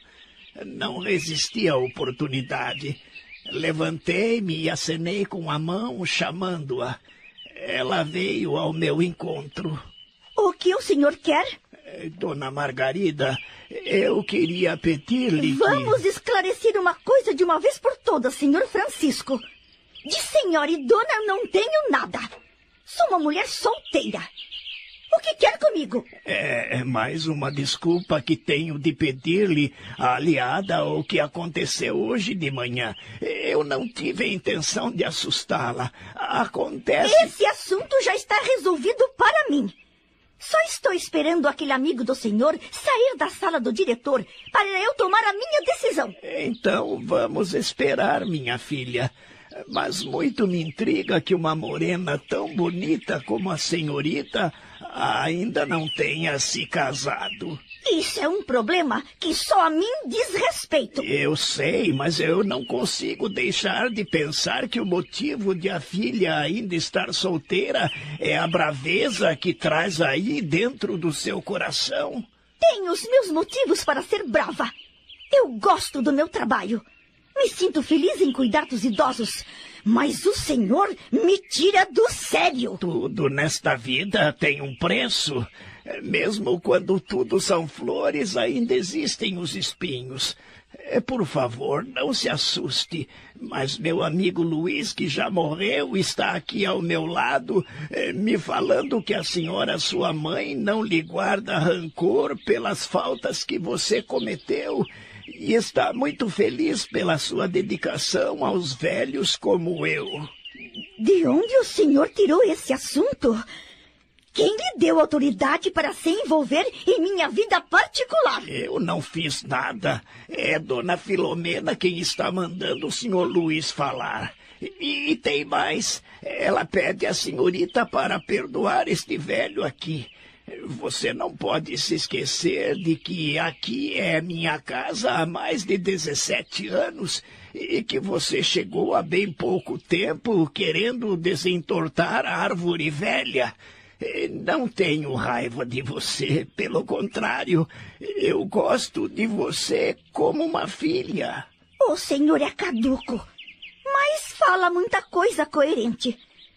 Vivo sozinha desde que minha mãe faleceu e reconheço que às vezes sou um pouco implicante. Mas. E os sustos que o senhor me deu? Aconteceu, eu não tive intenção. Mas isso de ser implicante é coisa de velho, minha filha. E sabe por quê? É para chamar a atenção por medo da solidão. Choramos muitas vezes às escondidas, lamentando o tempo que passou e que não soubemos aproveitar. Muitos, infelizmente, só percebem isso quando o remorso agarra seu coração. Mas aí o tempo já passou e de nada adianta chorar. é, é, é. O senhor é um velho caduco, rabugento, encrenqueiro, mas não posso negar que tem um bom coração. E sabe das coisas. Você percebeu que quando falei da alma de sua mãe, eh, você não se assustou? Aprendi há muitos anos que se aceitarmos as pessoas como elas são, nossa vida fica bem mais fácil. O senhor tem razão. Devemos aceitar as pessoas como elas são. O semblante de Dona Margarida tinha mudado completamente e acabamos fazendo as pazes. Meio receosa, ela me perguntou. E, e, o que mais minha mãe falou para o senhor? Bem, como já lhe disse, ela falou para meu amigo Luiz e ele repetiu para mim, mas. Pode falar, senhor Francisco. Prometo que não vou brigar. Ela disse que a amiga está precisando de um casamento, mas primeiramente tem que tirar as armas da cintura, senão homem nenhum chegará perto. Estamos apresentando. Entardecer de uma Vida. Voltamos a apresentar.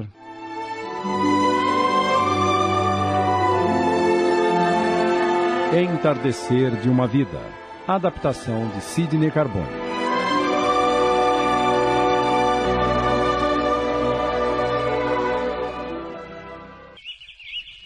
Dona Margarida de Morena ficou branca.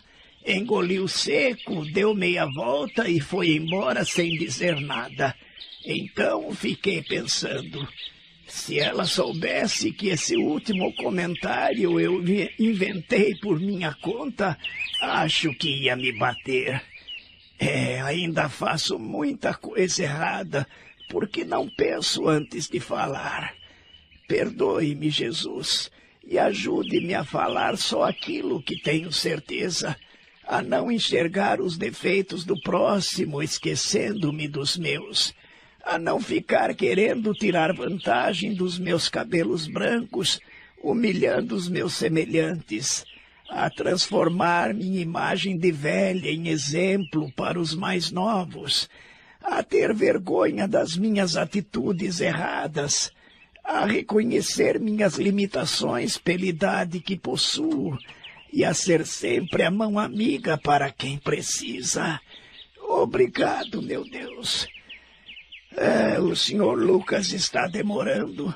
É melhor esperá-lo no meu quarto. Está frio aqui fora.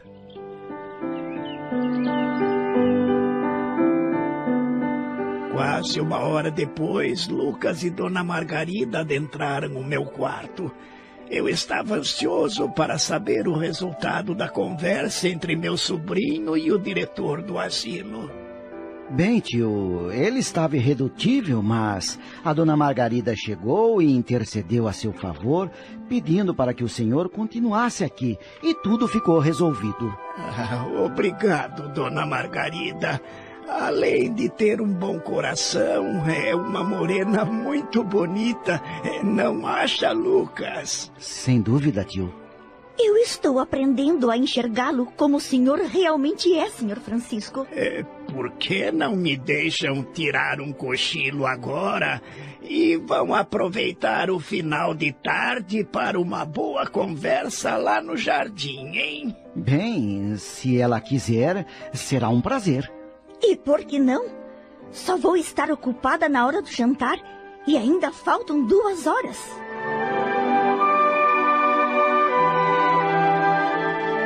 Os dois se afastaram e eu me dei o maior direito de todo idoso: dormir quando bem quiser.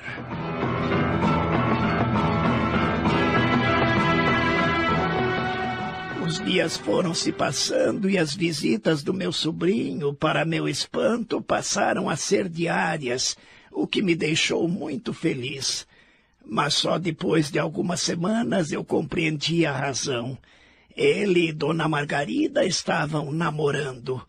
Com o passar dos meses, as coisas tomaram um rumo mais sério e logo estavam de casamento marcado.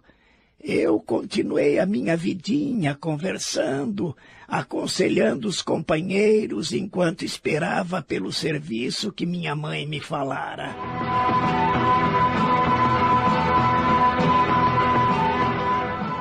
Já havia completado cento e três anos quando o primeiro filho do meu sobrinho e Dona Margarida nasceu. Nesse tempo eu estava passando alguns dias na casa deles, pois Dona Margarida não concordava em deixar-me no asilo sem a presença dela por perto. Naquela manhã de dezembro, eu estava desfrutando da minha cadeira de balanço na varanda enquanto admirava o céu azul iluminado pelo sol, já velho conhecido meu nesta existência. Entre um cochilo e outro, vi minha mãe chegando acompanhada do senhor Luiz. Minha irmã Cira, que estava ao meu lado, a abraçou e comentou. Graças a Deus, minha mãe, o plantio teve início com sucesso. Venha ver que lindo menino ele é. Acompanhei o grupo até o quarto em que o bebê estava e observei emocionado quando minha mãe abraçou feliz aquela coisinha miúda que deu um longo suspiro ao ser beijado. Minha mãe comentou: Que Deus nos proteja, meu querido. É o início de uma nova era para todos nós. Nos preparamos muito para este momento. Daqui para frente, os outros nos seguirão e formaremos uma nova geração. Agora, com muitos compromissos no campo da fé e do aprendizado com Jesus.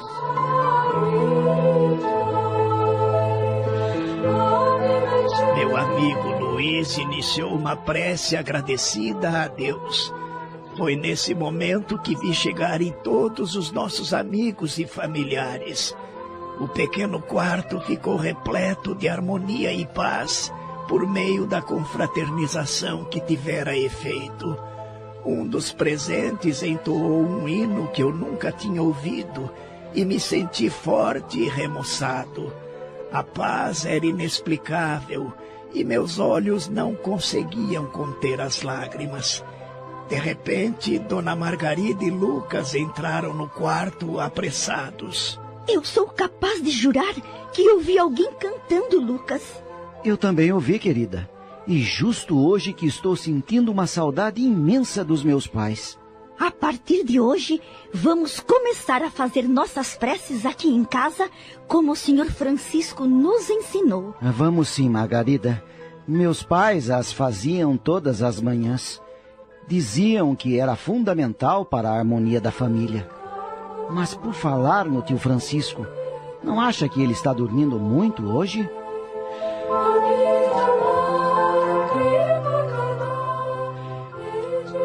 Quando ambos deixaram o quarto, voltei-me para o senhor Luiz e perguntei: O velho sou eu e eles é que estão caducando? Nem me viram aqui? Também, meu amigo. Eles não são médiums como você foi. É, deixe de brincadeira, senhor Luiz. Eu ainda sou. Venha, Francisco. Venha cumprimentar seu pai que voltou à terra. Então. Então é ele, minha mãe. É meu pai que nasceu novamente. É sim, filho. E dentro de pouco mais de um ano eu vou encontrar-me com ele. Serei sua irmã.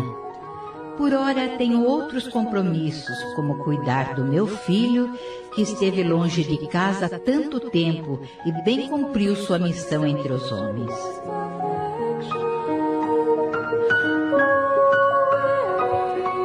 Naquele momento não entendi as palavras de minha mãe, nem o sorriso dos meus amigos Luiz e Venâncio. Mas como ela me abraçava, me deixei levar. Surpreso fiquei quando chegamos à varanda e Dona Margarida estava debruçada sobre meu colo, chorando, enquanto meu sobrinho Lucas afagava meus cabelos. Mas que confusão é essa, senhor Luiz? Eu duas vezes? Não, meu amigo. Aquele foi você. Hoje não é mais. Vamos para casa, meu querido. Todos temos muito que conversar. Mas, mãe, partir para o outro lado é assim tão fácil. Eu não senti nada. Se isso for verdade, é mais fácil morrer do que viver. Para alguns é assim, meu filho. E não é porque você viveu tantos anos nesta existência que teve esse direito. A paz é sempre a colheita de quem planta o amor. Ajoelhei-me diante do meu velho e querido corpo, fazendo minha prece de agradecimento a Deus.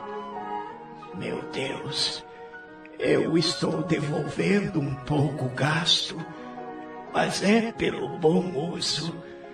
Espero merecer outro no tempo certo. Obrigado, Senhor.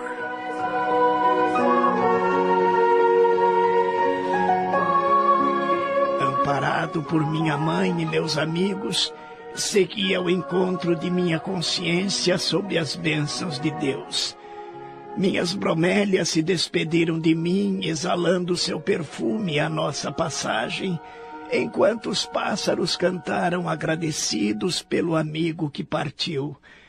Em uma última despedida, ajoelhei-me e beijei o chão, declamando de coração um versinho feito por um amigo meu para este momento. Obrigado, terra querida, pelos dias em que aqui vivi, pelo carinho, pelas dores, pelas lágrimas, pelo coração amigo. Aos olhos de Deus, tenho certeza de que cresci.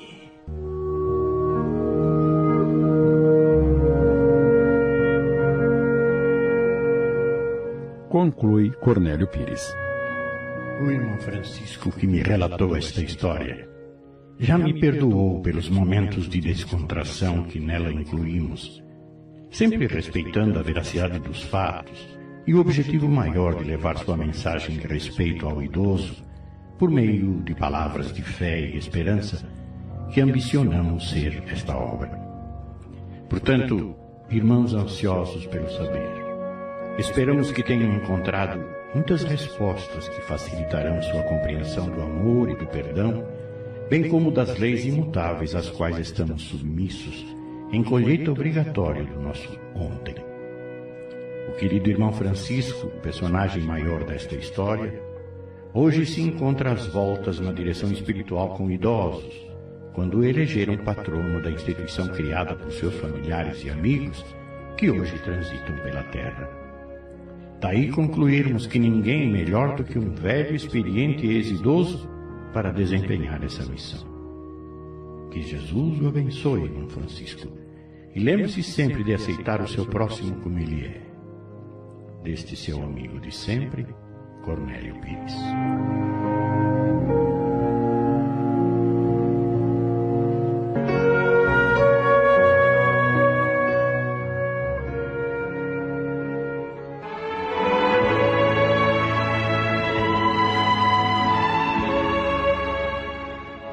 Desejamos salientar o fato da experiência do personagem Francisco no que diz respeito à sua vida íntima, espiritual e o relacionamento que passou a ter com amigos e familiares já do plano espiritual e que nos mostra como funciona a justiça divina aproveitando nossas sensibilidades emocionais e sentimentais para nos fazer construir um futuro melhor através do serviço aos semelhantes.